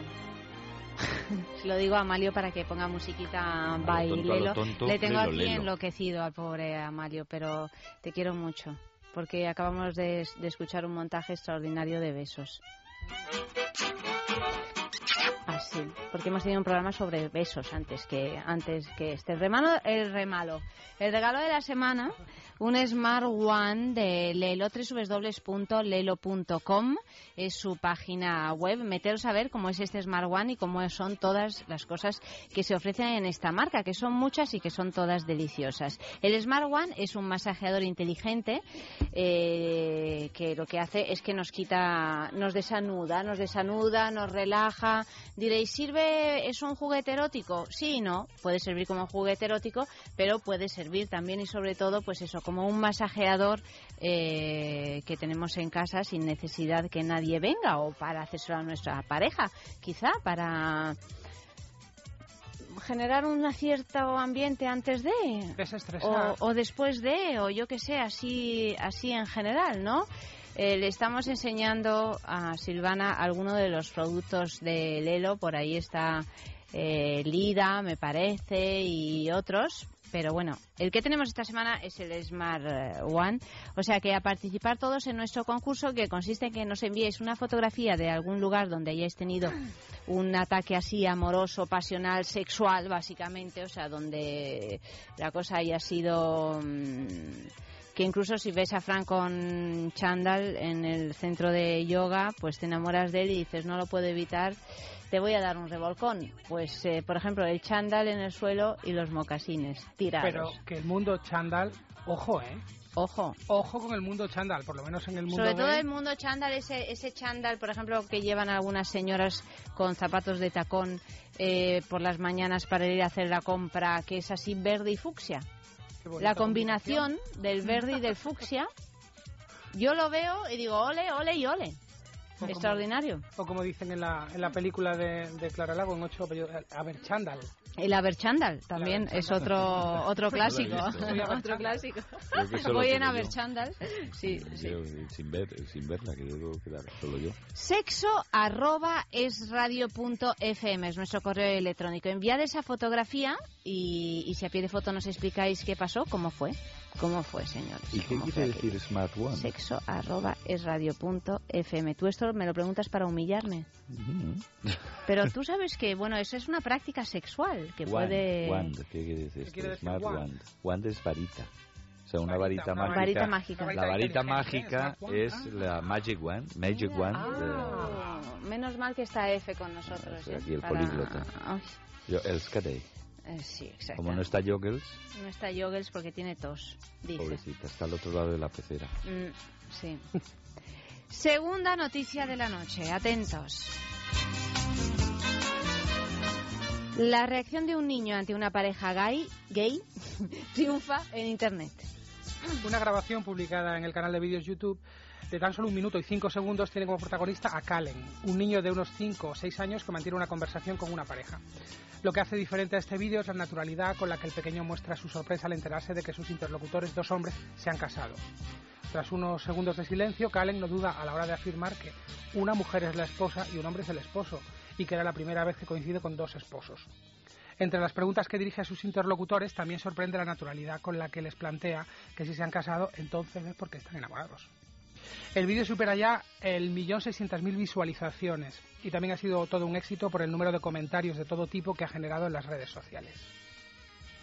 Y la naturalidad con que el niño este... le- Acércate al micro porque si La no... naturalidad con que les eh, declara excomulgados y la naturalidad con que decide quemarlos vivos, eso no. Y luego acaba diciendo que quiero ser del Atleti, ¿no? Como la niña esta. La- Y luego aparece la niña del exorcista La niña del exorcista, sí. No, el niño termina en el vídeo un poco diciendo, me da igual. Porque termina diciendo, vale, muy bien, pues ahora me voy a jugar al ping-pong. Claro, lo, lo- Pues lo, lo- lo lógico, ¿no? Ha cubierto el principio cupo de no, no le atención. convence la idea. como- Al principio es se no queda vi. como sorprendido, es que es muy gracioso porque se queda el niño así como pe- no pensando y dice, pero un No me esposo, cuadra, claro. una mujer y vosotros sois, ah, sois dos esposos, tarda un poco en entenderlo y cuando lo entiende el muchacho, pues se queda muy contento y dice, ah, porque estáis enamorados, me voy a jugar al ping pong. Bueno, es que esa es la reacción más normal en un niño si no se le han metido en la cabeza otro, otras ideas, ¿no? Los niños Claro. en realidad les parece todo bien. Si, si, si la, alrededor están contentos. Están por programar, entonces... eh, Están por programar. Sí, de algún modo, o sea, quiero decir que ideológicamente, ¿no? El tema de la programación, De todas maneras, fijaros cómo, cómo ha cambiado la cosa, porque desde que hay matrimonio gay en España, por lo menos, eh, ya hay una generación de niños que, que han nacido con, eh, con el matrimonio gay instaurado. O sea, que no hay una otra manera de entender el, el asunto, ¿no? Bueno, y ya hay una generación, o un par de ellas, que eh, han tenido siendo niños al amigo gay de los padres, o, o sea que ya, Referentes. ya deja de ser una cosa, no como cuando yo era pequeño que mi madre decía, pues eh, mira a Juanito, que es mariquita, y, y- Hmm. pero ma- qué bueno es, le queremos le mucho. queremos Jugaba mucho con igual. nosotras en Rosales a las muñecas. Le queremos Ya, igual. Le queremos Le igual. queremos igual. Es mariquita, pero muy buen chico. Sí, Muy bueno, sí, sí, No, no te asustes. No es raro. No, no te asustes, no. bueno, Bueno. raro sí es. Rarito, es Pero le rarito. queremos, es nuestro raro. Va con el cariño. O si no, es, es, es- es Rarito. mariquita, pobrecito. Pobrecito, hijo, pero, pero, Pobrecito, pero que más va bueno, junto con el más pobrecito. bueno. Bueno, un santo, ¿eh? santo. Un santo. No conoce varón, además, mariquita, Sí, pero no mariquita varón. Sí, pero no, Pobrecito. no- ha decidido no practicar el sexo Más para bueno, no sí, para sí, seguir para no siendo pecar. bueno, para no pecar. No, Bueno, No pero sé. todo esto bueno, eso que la ha naturalidad de los estado y está, sí. o sea que no- Es muy reciente, ahora lo decimos, pero es muy reciente. Y de hecho creo que todavía está por ver una generación de, de adultos que hayan crecido, como tú decías antes, Ayanta, eh, eh, en, en una sociedad en la que teóricamente no existe una discriminación a- hacia los homosexuales. Bueno, mis hijos- mayores, los dos primeros, la primera boda a la que estuvieron, la que asistieron, como invitados, bueno, pues era una boda de dos hombres. Fíjate. pues eh, ya Así cuando están. vean casarse a un hombre y a una mujer van a decir, pero ¿y estos qué hacen? qué, qué- qué raros son, ¿no? Pobrecitos. Una boda es un hombre y un hombre. heterosexuales, pobrecitos. Pero vosotros sois un hombre y una mujer. Vamos a jugar al ping-pong. Vamos a jugar al ping-pong. Sobre todo, vamos a jugar al Lo ping-pong, importante es el ping-pong. Lo importante es el ping-pong y la naturalidad que lleva el ping-pong. O sea, que no le creas ningún trauma al niño porque vea dos hombres, dos mujeres, dos gatos. Mira Mowgli. O, Con su oso. o Tarzán. Pues lo- claro, Claro. los- los programas así, los dejas. Bueno, no hay nada más programable que un ser humano. O sea, un ser humano no es humano hasta que no empieza a estar programado por otros seres humanos, porque si no, o sea, tú dejas a un gato en fuera de su hábitat y es gato, aunque lo dejes en una jaula de, de loros. Pero tú dejas a un niño en la selva y no es hombre. Pero Mowgli, que no Es hombre, Mowgli, que es un niño animalillo, al final del libro de la selva ve a esa chica de grandes ojos y grandes pestañas y se va olvida detrás de él. bueno, ¿eh? eso es el cuento. Se olvida del oso. Ese, fue- se ese olvida es el cuento de Kipling. Pero- voy a dejar el o oso si acaso y me Disney. voy a O Di- centrar... luego Disney, Es un poco de. Kipling, Es- un poco de más Disney. bien de Disney. Pero si fuera antropología pura y dura, se liaría con Balú. Con Balú o con... A ti porque te gustan los osos. O con A mí no me Aquela gustan. o con... ¿No te gustan los osos? Aquí el oso soy yo. Es verdad, el Me oso gustan eres los tú. chasers que persiguen osos. ¿Los qué? Los chasers. ¿Qué son Los los, cazadores. Ayanta Barili. ¿No sabes lo que es El un inglés. chaser en el término, en el tú que tienes este programa y has hablado y has tocado? Chaser es un todo? perseguidor. un- Los que, los que ca- se Los llaman los chasers. cazadores A mí de estas palabras que no forman parte de mi idioma se me olvidan. Mm. No Pues- existen. Pues eh, de Yo mi tampoco idioma. lo sabía. ¿Tú no sabes lo que es un chaser? Ahora sí. En terminología dentro del mundo osuno, dentro del mundo gay de hombres peludos y gorditos, los que somos peludos y gorditos somos osos. Dentro de los osos hay ¿Quiénes diferentes os categorías. persiguen? Eh, Los alma de persi- Dios. Entonces, los que no son peludos y gorditos y persiguen osos son chasers. Eh, los que son peludos pero no gorditos son nutrias, no osos. Peludos, los pero osos, no gorditos, vale. claro, y los osos ya de cierta edad que te gustan mayores, que te gustan daddies, papaitos, son los polar bears. ¿Los qué? Los osos Los polares. polar bears, ¿no? osos Ah, los osos, qué bonito. Por lo blanco, Pero plateado. es un poco naif toda esta definición, ¿no? Mowgli. Es un mundo rosadito y mariquita. Rosadito Oye, mariquita. bueno, Oye, pues pero yo tengo una, sácame de- una pregunta Ah, vale, sobre los osos. A, vamos a explotar. Yo tengo, Dejemos ya la va- va- naturalidad de los, niños y vamos a centrarnos a lo que aprovechar aquí a Fran O sea, pero los osos no se gustan entre sí. Sí. Ah, o sea, Son que osos también- lesbianos. No, en serio. lesbianos. ¿Lo No, esto es una cosa que se dice despectiva. Los chasers que le- a los que les gustamos los ositos, por ejemplo, no les apetece ir a muchos bares de osos donde se encuentran, como ellos dicen, muchas lesbianas.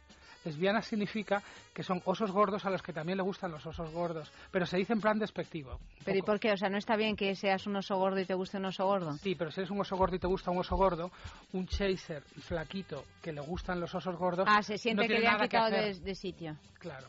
Pero yo he entendido que no es lo más habitual, o sea, que el oso, le que al eh, entre osos no os gustáis. No lo sé, yo sí, sí se gustan. A mí, a mí no me gustan un oso. Yo el gordito en, en la, en- ¿A en ti la te gusta pareja el flaco? soy yo. A mí me gustan más flaquitos. Bueno, pues una cosa que me ha llamado muchas veces la atención cuando veo parejas de gays, sobre todo, o sea, evidentes, no de la mano, tal, es que casi todos se parecen. ¿Por qué el, es el este mimetismo fenómeno este de al que se mimetismo? llega en sí? la pareja.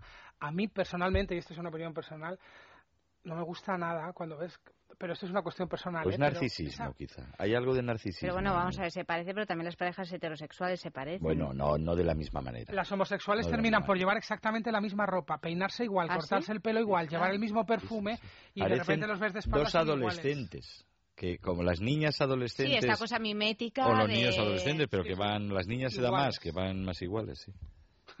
sí, sí, yo creo que sí. Es que me ha llamado muchas veces la Es atención verdad. esto, que hay En un mi caso eso no pasará. Un narcisismo que hace que, que te también te fijes, que te guste alguien como tú. O sea, que si ves a alguien con chándal y mocasines, Bueno, yo- eh, ya sabes que es el novio de Fran, ¿no? Es, es su pareja ideal.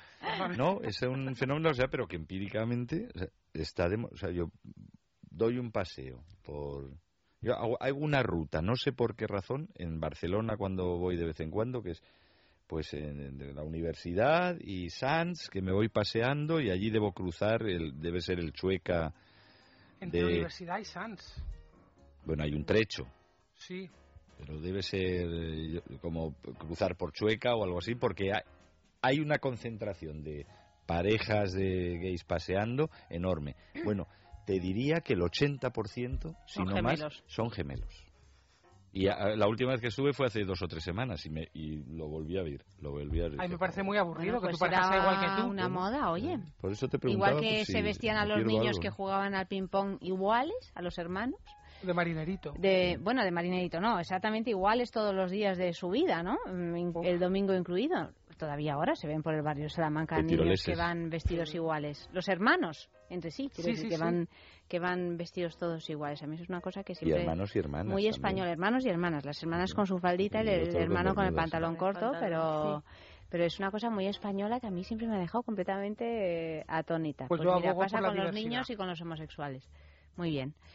Música.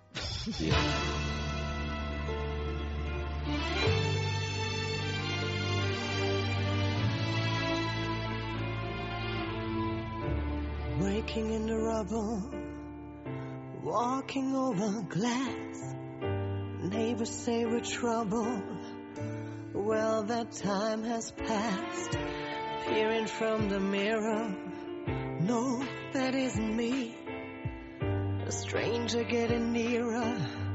Who can this person be? You wouldn't know me at all today.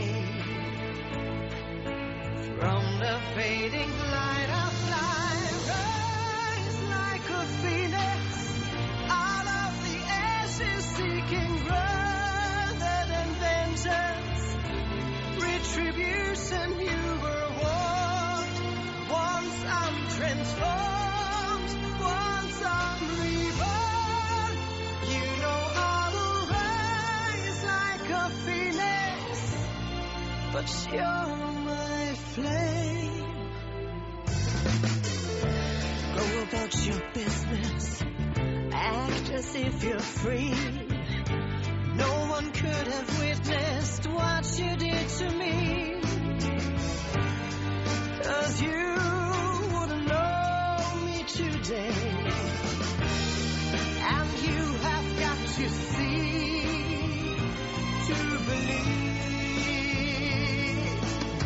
From the fading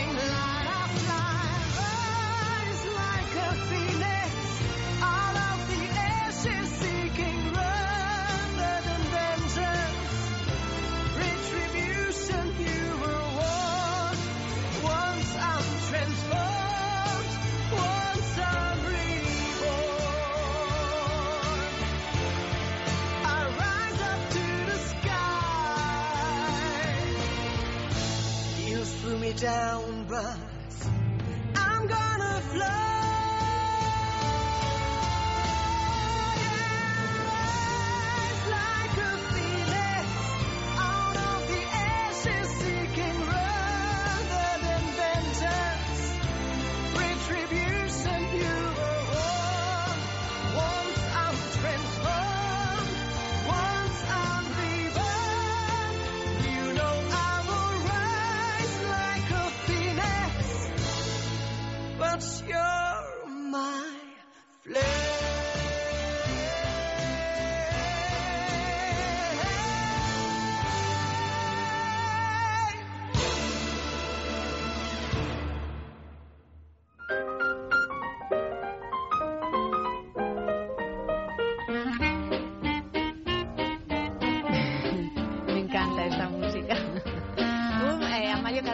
pones algo lo más antiguo posible, ya sabes que vas a triunfar conmigo. Es la rosa púrpura del Cairo, claro que sí. Bueno, pues eh, la tercera noticia de la noche dice así. Es un poquito larga, pero vamos a leer un punto tú, uno yo. Si los hombres cocinan, se pueden volver homosexuales, según una iglesia evangélica. La Iglesia de la Nueva Era ha entregado a sus feligreses un manual en el que sustentan 19 razones por las que una mujer debe cocinarle a su esposo. Primera, cuando una mujer se compromete a preparar la cena para su familia, se convierte en una buena mujer. Segunda, los amigos de Facebook y lectores del blog no son buenas personas y pueden esperar. Tercera, él es el padre de sus hijos, por el amor de Dios. Cuarta, la preparación de la comida es una oportunidad para poner de manifiesto al artista interior de una mujer. Esta me indigna especialmente. Esta me resulta, esta me ha dolido más. La del artista interior. Sí, yo creo que es la oportunidad para eliminar al artista interior que hay en una mujer. Quinta, un hombre se volverá gay si se le obliga a cocinar. Claro. a ti te Pues- pasó eso, ¿no? Pues yo que soy más maricón que un palomo cojo y no sé hacer más que huevos fritos. ¿No sabes cocinar? No. Pues a lo mejor si aprendes a cocinar. Pero Silvana, Aquí está Silvana. ¿cómo que? O sea, que lo Silvana ha venido hoy a hundirme lo- Lo aquí. único que hace es delatar al pobre Fran. O sea, habla de mis mocasines con chándal y cuando digo no sé cocinar, no. Es que yo me acuerdo Hablas de poco, su pero las cocina. lanzas, amiga. Yo me acuerdo de su cocina con un bote de Nescafé. Qué bonito. Pero bueno, esta imagen de digo, patético que Sí, cuéntanos más, Silvana. Que no había nada para cocinar, me acuerdo. No te invito ya nunca. Ya unas tortillas de patatas estupendas, unas lentejas, un pastel de carne con patatas también que me salía Bueno, muy bueno, rico. bueno, entonces ya se explica Pues lo ya tuyo, explica que estés así amariconado, hijo Maricón mío. perdido, ¿no? O, o a lo mejor si aprendes a cocinar bien y ya no tienes solo la lata de Nescafé tristemente apoyada en el este de la, de la cocina, a lo mejor te conviertes en heterosexual. Vete a un curso de cocina Y me vuelvo, y me ¿y te vuelvo vuelves hetero- heterosexual? No, hombre, que según- imparta Mónica Bellucci. No, digo, porque como... Como ah, mira, te ahí digo verdad, yo que Ahí sí. verdad. Que, Sí. No eres bien hice viniendo el lunes. No soy, como dice una amiga mía, no soy marica puro. No, no es marica Tiene puro. ahí un Tiene un ramalazo ramalazo hetero. Un ramalazo. sí, Una amiga sí, mía dice que le que- coge cu- puer- cuerpo y medio. Claro, ella siempre pregunta cuando se dice, pero tú eres marica puro, es decir, tú has catado mujer, has catado hembra, si has catado hembra no eres marica pura. Si, has, si no has catado hembra, eres un marica puro de toda la vida. Silvana, ¿qué tienes que decir a esto? ¿Ha catado mujer o no? Tú que lo sabes todo. Eso, lo dijo, no lo sé por experiencia. No, te- no le conozco. Por Pero experiencia no lo dices que sí. No, todavía no. Eso, esto, esto es una, esto es una insinuación, una provocación, una Primaveral. propuesta. Están ligando. Están- sí, sí, Os podéis un- ir, gracias. Nos podemos... Bueno, pues nada, nos Un vamos. poco de tontería, ¿eh? Estoy Nos vamos a ligar tú y yo. Vámonos a ligar. Bajemos las luces, Ya están bastante bajitas, ¿eh? pues que empiece la fiesta. Número 6. La preparación de una deliciosa comida hace sonreír a Jesús. Esa está bonita. Pero- pero ¿y irlas está comentando uno por uno, porque si no se ¿Está nos van a olvidar, ¿no? ¿Dónde está Jesús, en la cocina? El niño Jesús llora si te Ah, bueno, pone- está, está en, en todos los alimentos, Pero ¿no? ¿cómo lo Damos saben que gracias a Dios. Jesús? Cuando... Está ahí la, Tú no la- hagas preguntas incómodas. escéptica. No hagas preguntas incómodas. No, que si la ha vida. visto o sea, a alguien, pues oye, me lo creo, pero ¿cómo lo sabes? ¿Qué pasa? ¿Que tú te- tienes que ver todo? Si no, no te, no te crees las cosas. Hombre, ¿Eh? sí, sobre todo si es imperial lustrosa, ¿cómo era? Eh, brillo imperial, perdona. Culo veo, culo quiero. Brillo imperial. Bueno, Digo, que ella creo. quiera brillo imperial está bien, es normal. Todas lo queremos. Sí.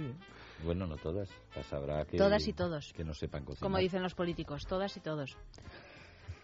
La madre que los parió. Digo. Digo. Ocho. ¿Te has saltado No, las siete? siete. Siete. Él es... Dios mío, pero ¿estos quiénes son? ¿Pero de dónde te Son la iglesia de la nueva era. Ajá. Él es más propenso a quedarse dormido, a veces llamado un coma de comida, con el estómago lleno. Y o sea que está bien porque que así se calla. Ah, Claro, así deja de dar la murga. Bueno, pues Porque en una situación de este tipo, Yo soy muy propenso a quedarme dormido, incluso... el imagínate que tuvieras un marido de la iglesia evangélica que, que está de acuerdo con estos mm, 19 Me preceptos. cuesta imaginármelo.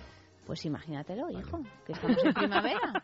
¿eh? marido y encima de la iglesia Evangélico. evangélica casi prefiero que me pongan los mocasines en el cocido. Y el chándal. El chándal. Te lo puedes comer como Charlie Chaplin.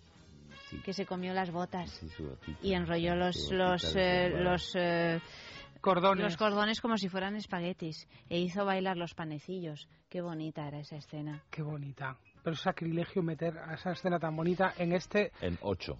En En- ocho. en el ocho. Bueno, pues ocho. A ver, Fran. Al igual que las mascotas, los hijos y esposos con la panza llena son menos propensos a las travesuras o a salir a pasear. A mí me gusta lo de al igual que las mascotas. Hombre, claro, es que una mujer que, que, que tiene la oportunidad de poner de manifiesto el artista interior que tiene cocinando, es decir, no cocinando así un día, no, no, cocinando todos los días, comida, cena, e- esa esclavitud permanente, eh, pues es, claro, eh, Pero hay un eh, punto lo que de- quiere es dormirlos a todos. Hay un punto de neutralizarlos, claro, o sea, para que no hagan travesuras. O sea, que Y sí, salgan a dar paseos, que lo de los paseos... Bueno, pues dar paseos ¿Tú sales a dar paseos? Con el ¿Tú estás en lleno. casa y de pronto Sí, dices, me voy a dar un paseo? Pues no, No. soy no soy del estilín. No es. De las travesuras sí. La travesura. ¿Ah, sí? La travesura sí, ¿no? Pues si me conocieras mejor, a lo mejor tendrías más elementos de juicio. Yo le veo otra, o sea, no tiene una cara de travieso que no puede con ella. Un poquito, ¿Yo? ¿eh? A un poquito, vamos a decirlo. A ver, Silvana, tú, que eres el oráculo. Sí. Sí, ¿no? O sea, tú le ves y dices, uy, Uy. uy, uy. Uy, qué travesura No soy malo, soy travieso. Ya, pero ese es un concepto que a veces eh, se confunde. Si no es malo, es travieso. Claro, es Cuando traviesillo. me decía, hijo del demonio, maldito. Hijo del demonio, qué barbaridad. Fíjate. Bueno, nueve. Verle comer es un supresor del apetito. Esta es muy fuerte, Claro, Ayanta. porque ella está gorda. Está hablando de que todas las mujeres sois gordas y de que los hombres somos unos cerdos comiendo. comer es, Es un que es supresor del apetito, Claro. o sea que es un cerdo. Repu- Es repugnante y así la mujer que es repugnante, se gorda las- adelgaza. Este es el Y bonito además, mensaje. claro, la Esto mujer es que... una cosa de dada, ¿eh? La mujer que estoy- la cocina- Estoy. Empecemos de nuevo. Vamos Que a ahora, que ahora le he pillado el rollo ya hermenéutico, sí, sí, ahora ya lo interpreto. La mujer de- que cocina se le pasan las ganas de comer. Porque Y- cocinando claro, y ya viendo al marido... Verle comer. Dormido verle como comer. un cerdo. Supresor del apetito. Oye, de sexo ni hablamos, ¿no? Porque esta pareja... No, pues- pero espera, todo espera. tiende a Ah, ello. vamos, Espera, vamos a por la 10. Vale. Un hombre con el estómago lleno es menos probable que pueda inseminar hembras. Toma. ¿Hembras de, de qué especie? De cualquier especie. su mujer. Es decir, que, que, que tú le das de comer mucho para que luego no pretenda tener relaciones sexuales contigo ni dejarte embarazada. Bueno, Porque ya bastante tienes con lo que tienes. Desde luego. Ya tienes una boca repugnante que alimentar. Además, ten en cuenta, Es claro, que se- según esta iglesia, yo me imagino que, claro, ahí se Es de pueden... la nueva era. pueden tener relaciones Supermoderna, sexuales solo era. para procrear. O sea, es decir, que estarán prohibidos los métodos Todo. anticonceptivos. ¿Cómo te En la era, antiguamente, en la que se Mujer montaban en la, en la vieja era. Bueno, las mujeres que se ponían Ahí esponjas dentro de la vagina para no quedarse embarazadas, desesperadas, patatas, eh, ¿Patatas todo en tipo, la vagina? Sí, patatas pequeñitas, todo tipo de cosas que pudieran impedir que aquello Llegar pasara aquello. y llegara a Barricadas. alguna parte. Barricadas Las Barricadas vaginales. barricadas De vaginales. ayer y hoy. Porque a él ni se lo podías plantear, ¿no? Madre mía. De verdad, la de- once. de, cortárselo. Ayanta. Por solidaridad. No, de contársela, no. Bueno, está aquí, bueno, 11. Las mujeres están preprogramadas para cocinar y cuidar a los hombres. Punto. Estamos pre- Tal cual. preprogramadas. No, no. Esto es como el niño que jugaba al ping-pong. Pues Eh, pues a nosotros... Yo estoy defectuosa. ¿No sabes cocinar, Silvana? ¿No ¿Eh? Mira, a mí mal. sabes lo que me decían en, en mi casa. Yo he vivido toda la vida con dos mujeres muy feministas y muy y que estaban hartas de, de los señores varones en exceso incluso. Eh, me, me decían, tú no aprendas a cocinar nunca. No, no, no. apre-". Ellas cocinaban maravillosamente bien y tal. No aprendas a cocinar nunca. Así no tienes que cocinar. Esa es una Ah, pues, esclavitud de la que te tienes No- que he liberar. hecho, las travesuras no sé si las conocerá Yanta, las mías, pero yo sí me No has invitó aprendido una vez a comer nunca. y aprendió, aprendió. Aprendió. ¿Aprendió? ¿Yo? Tú Aprendí, ah, que aprendí a cocinar, hombre, claro que aprendí a cocinar, sí, sí. me dejó dormido, eso sí, después. Es que me gusta comer, es lo que tiene. Sin peligro de, Nada, nada. de Me, inseminación. me neutralizó por cualquier travesura. Sin peligro de inseminación. 12. 12. Preparar la cena todos los días, día tras día, aumenta la autoestima de una mujer con una meta medible en la vida. Y la hace un artista. Volvemos al A mí que me lo expliquen punto esto porque no lo cuatro. entiendo. No lo entiendo yo tampoco.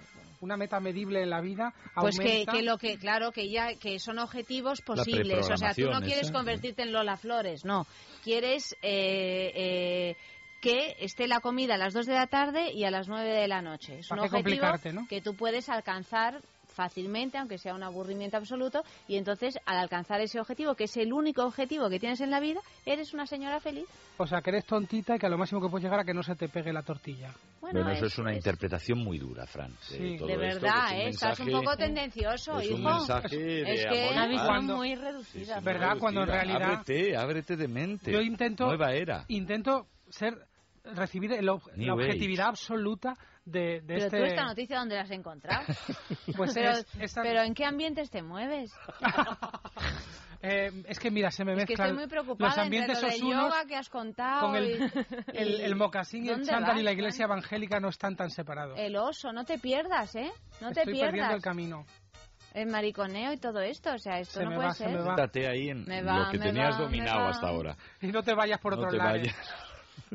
Bueno, seguimos. ¿A quién le toca? Que ya no me A ti, acuerdo. la 13. A mí, la 13. La principal razón por la que los maridos olvidan aniversarios y cumpleaños es la inadecuada atención en el hogar. Esto yo, mira. Por o sea, tu culpa, por tu culpa, por tu culpa. Esto yo puedo hacer una... una eh, Un programa entero. Sí, varios.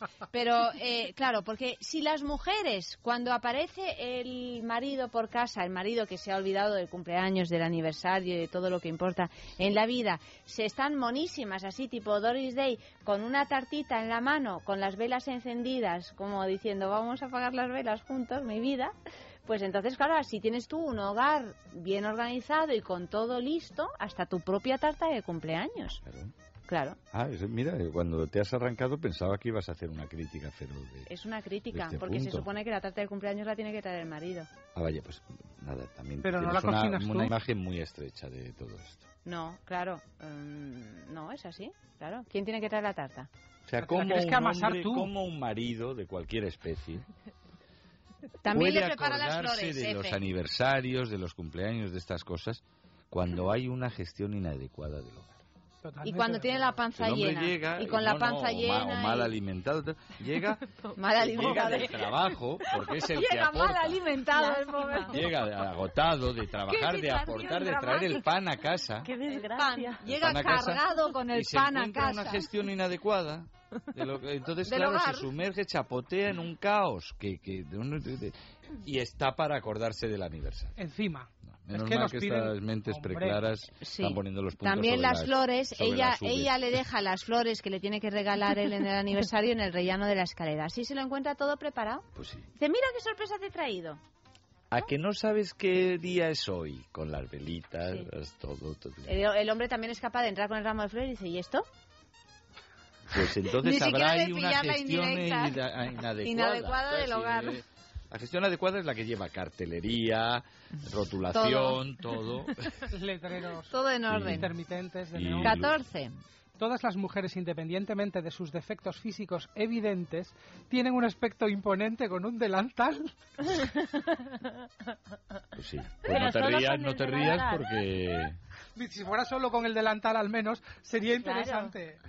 Ah, solo, hombre, solo con el Claro, delantal, es, que claro. no- es poco preciso. Pero no es lo que dicen aquí. ¿eh? No, yo no me lo Aquí es con el chándal y el delantal. Vamos a ver, eh, eh, re- Repite, repite palabra repite, por repite. palabra este... Es que tiene para tocar, para meter por No, todos lados. sí. Todas las todas mujeres. las mujeres, todas, ¿eh? Todas. Independientemente de sus defectos físicos evidentes. Que es todas evidente tienen. Que todas las gordas, mujeres tienen sí, sí. defectos Por las gorduras y No todo de eso. los defectos físicos que que pudieran resulten tener. evidentes. Que no, que las mujeres las- todas, los que evidentes tienen todas eh, defectos físicos, de todas las mujeres. Pues mira, que aunque sea feucha, gorda y tal, que con un delantal, pues a lo mejor Que hasta que gana. te Que pueden no, no, no, que no que, que ganan, que tienen un aspecto imponente, dicen con un hombre eh, imponente.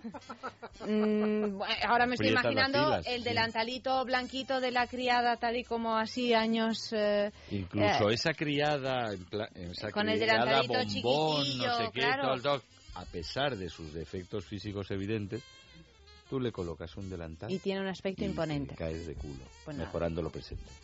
15, allanta. Pasar horas en una cocina caliente te ayuda a tener un cutis radiante. Eso es mentira. Que no, que no, pero tú no has Porque visto todo lo las... demás es verdad, Tú no ¿no, has visto Silvana? las... Tú no has visto estas mujeres y también hombres que pasan 15 horas al día en, en los cuchitriles estos de los bares, las peque- o sea, en- de estos bares cuchitril, están ahí metidos en esa especie de plancha. infierno de la plancha, plancha. Esos cutis radiantes, imperiales. Bueno, por tienen. favor, o sea, sales, eh, por- eh, pobrecitos míos, o sea. ¿cómo Está. puedes La grasa eso? evaporada de la Yo- panceta Claro. vuelta y vuelta. Vosotros que sois profesionales, ¿el modo ironía en radio funciona? Poco. A ver No, si todo serio. esto que estamos diciendo se va a tomar literal, señores. Hay que avisarlo. Mira, Federico, solo son hombres- ah, ah, eh, Federico siempre dice, cuidado que la ironía en radio no lo Ya, dice bueno, siempre. yo voy lo a seguir siempre. ya Pero por estamos este camino. completamente eh, ¿Cuándo irónicos, estamos? En el evidentemente. 14, ¿no? A ver si ya Vamos a- voy- va- vamos a 15. leer ahora No, la 16. Preparar la cena es una oportunidad para transmitir las tradiciones y conocimientos culturales. Bueno, mm, es verdad. Bueno, Esta es, esta es la que me parece más, ¿verdad?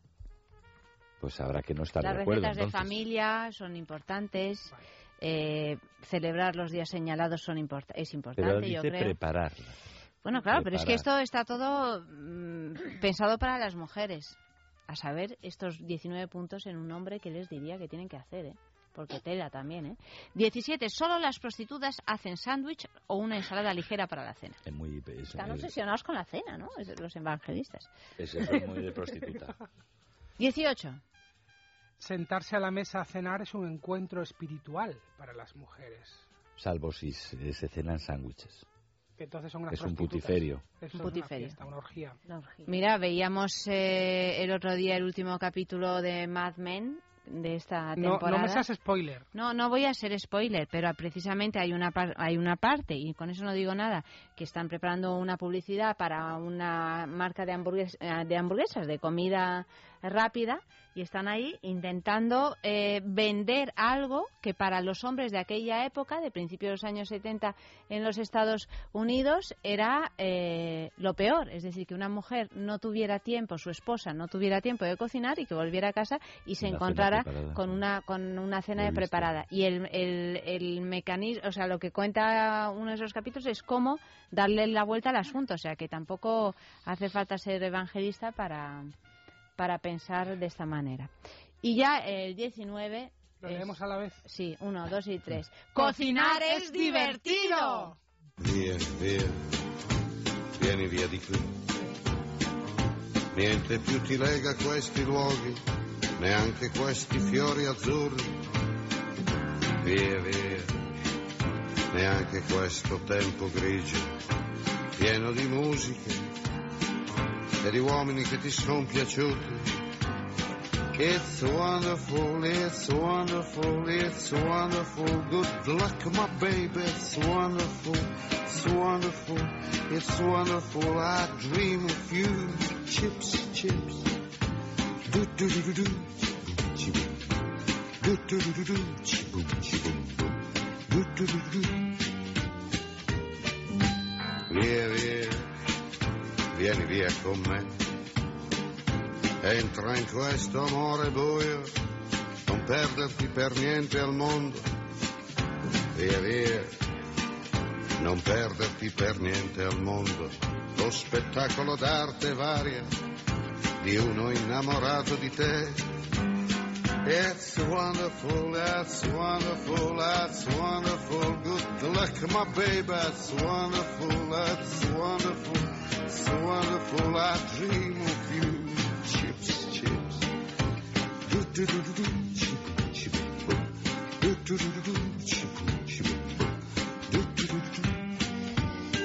Grande Paulo Conte, le escuchamos eh, antes de la última noticia de esta noche titular, ya no tiene nada que ver con esto, vamos a la, nuestra zoofilia, eh, que es, nos desnudamos con la araña macho se autocastra para asegurarse la paternidad. Un nuevo estudio reveló que algunas arañas machos se castran voluntariamente durante el acto sexual para aumentar sus posibilidades de paternidad. Los machos se parten todo el órgano mientras lo tienen dentro de la hembra, lo cual les permite seguir inyectando espermatozoides mucho tiempo después de separarse. Una rápida escapada del macho suele ocurrir posterior al coito y eso se explica porque muchas veces las hembras se comen a sus parejas, o sea que se va rapidito. Un equipo publicó en la revista Biology Letters un trabajo en el que se señala que la castración aumenta la cantidad de espermatozoides transferidos. Esto aumenta las posibilidades de paternidad del macho, explicando un comportamiento que había dejado perplejos a los biólogos porque en la práctica deja estériles a las arañas. Se cree que la función es actuar como tapón para impedir que otros machos se apareen con la misma hembra. Algunos científicos han llegado también a otras teorías para explicar el comportamiento conocido como el fenómeno del eunuco. El eunuco, menudo eunuco. Entre estas teorías se incluye la llamada hipótesis del combatiente. Los eunucos son más agresivos y ágiles comparados con los machos de órganos intactos. Bueno, pero además no es que el, el- o sea, el, el macho se escapa rápidamente después del coito para evitar que la hembra se, se lo coma, pero se escapa dejándole el pene, el dentro. pene a la hembra. Sí. Y todo por celos. Para Bueno, que por- no vaya otro y Sí. le- aparte de la obsesión arácnida por la paternidad que desconocía, lo que se aprende del mundo animal. ¿no? Y además la- el combatiente, bueno, esto es un esto, Aquí hay- esto hay que tener estudios. Hay que tener estudios, porque si aplicáramos esto al mundo humano, No, claro, claro, es que se ríe Silvana. que estuvieras ahí Claro. en pleno coito y de repente dijera el hombre, Te lo dejo. te lo dejo ahí dentro. Tú la llevas. Tú la Bueno, en el caso de los eh, ara- eh, de las arañas, esto claro, lo que, el pene pues será una cosa que no, no esponjosa. Sabemos. No lo sé, pero a mí me da, duro, me da tú dejas ahí un pene dentro de un una poco- vagina un de poco de humano pena. Los- y se queda hecho Sí. un... Una piltrafa. pena, ¿no? Digo, los No machos de muchos insectos, sin ser yo una ornitóloga ni nada parecido. Especialista en ornitóloga. Ornitóloga no. no, ¿cómo se Coleo- llama? Eh, te- bueno, ¿cómo se llama? Entomóloga. Entomóloga, eso. Entomóloga. Sin ser eh, nada, sin saber nada, pero sí he leído algunas cosas. Por ejemplo, hay un hay un libro increíble eh, de Metterlink que se llama La vida de, Sí, de las abejas. Y de las Y, y hormigas. luego tiene la vida de las hormigas también y la vida de las flores y tal, porque él era, aparte de de, un autor teatral. No, no, no, pero es verdad, tiene unos, unos Sí, sí, libros son- es- es son extraordinarios, son extraordinarios. Y entonces la, la vida de las abejas eh, cuenta todo el apareamiento, o sea, todo lo que tiene que hacer el macho para, para apa- el macho abeja para aparearse con la, bueno, que es el zángano, ¿no? El, creo que es el zángano el que, el que se aparea con las abejas. Bueno, hay una página que yo me eché a llorar. Porque, mm, bueno, aparte, claro, que está escrita es literatura pura, ¿no? Aparte de que te dé la, los datos concretos de lo que sucede, pero verdaderamente el, eh, el rol del, del varón es, es triste. Es miserable. Es, miserable. La zanganización del reino. No, pero es pero pobrecitos, o sea, te dan como pena. Y aquí están las arañas también, que además la mitad se las comen las hembras y tal. O sea que muchas veces estos bichitos, los, los machos, no tienen una vida. Pues yo creo ¿no? que tendemos a eso, ¿eh? Tendemos a eso. Hay una zanganización del... Menos mal que tenemos a la iglesia de la nueva era para frenar a estas mujeres. No creo que sean capaces. Bueno, pero hay una zanganización, mira, esto es un tema No que interesante que no vamos a poder desarrollar. Hay una zanganización, entre otras cosas, porque ahora la mujer ya se puede reproducir sola. Por- entre otras cosas. Entre otras cosas. Entonces, con, la, fe- con las fecundaciones artificiales y los bancos de, de esperma y tal, ya los hombres no son tan necesarios. Bueno, son necesarios en cuanto a lo que- al esperma En la se refiere, ¿no? antigua época del, del anciano rey abejo, esto no pasaba. Pero hoy, cada vez se tiende a eso. La tecnología que permite la... la- Bueno, también eso favorece precisamente la desvinculación del sexo con la reproducción. Habrá granjas en las que se ordeñen hombres y solamente viviremos como cerdos criados para que nuestra leche Como Epsilons del Brave New World, del mundo feliz. Pues es- es- esta, esta triste utopía es nuestro destino si no nos salva la iglesia de la nueva era. Ironía. Ironía, ironía. Bueno, los catastrofistas de la nueva era también Bueno, que piden un regreso, los anti, no, no, pero los de- no los catastrofistas, o sea que, que anuncian la supervivencia de la raza humana por la catástrofe, o sea, por la regresión a épocas pretecnológicas y todo esto, pues apuntan a eso, o sea que la- si el progreso tecno- tecnológico y no nos lleva a la extinción también, sino a una especie de sociedad ultramoderna de ciencia ficción, equilibrada, neutralizada, que, en el que se neutralizan los excesos, o sea, la zanganización del reino es inevitable.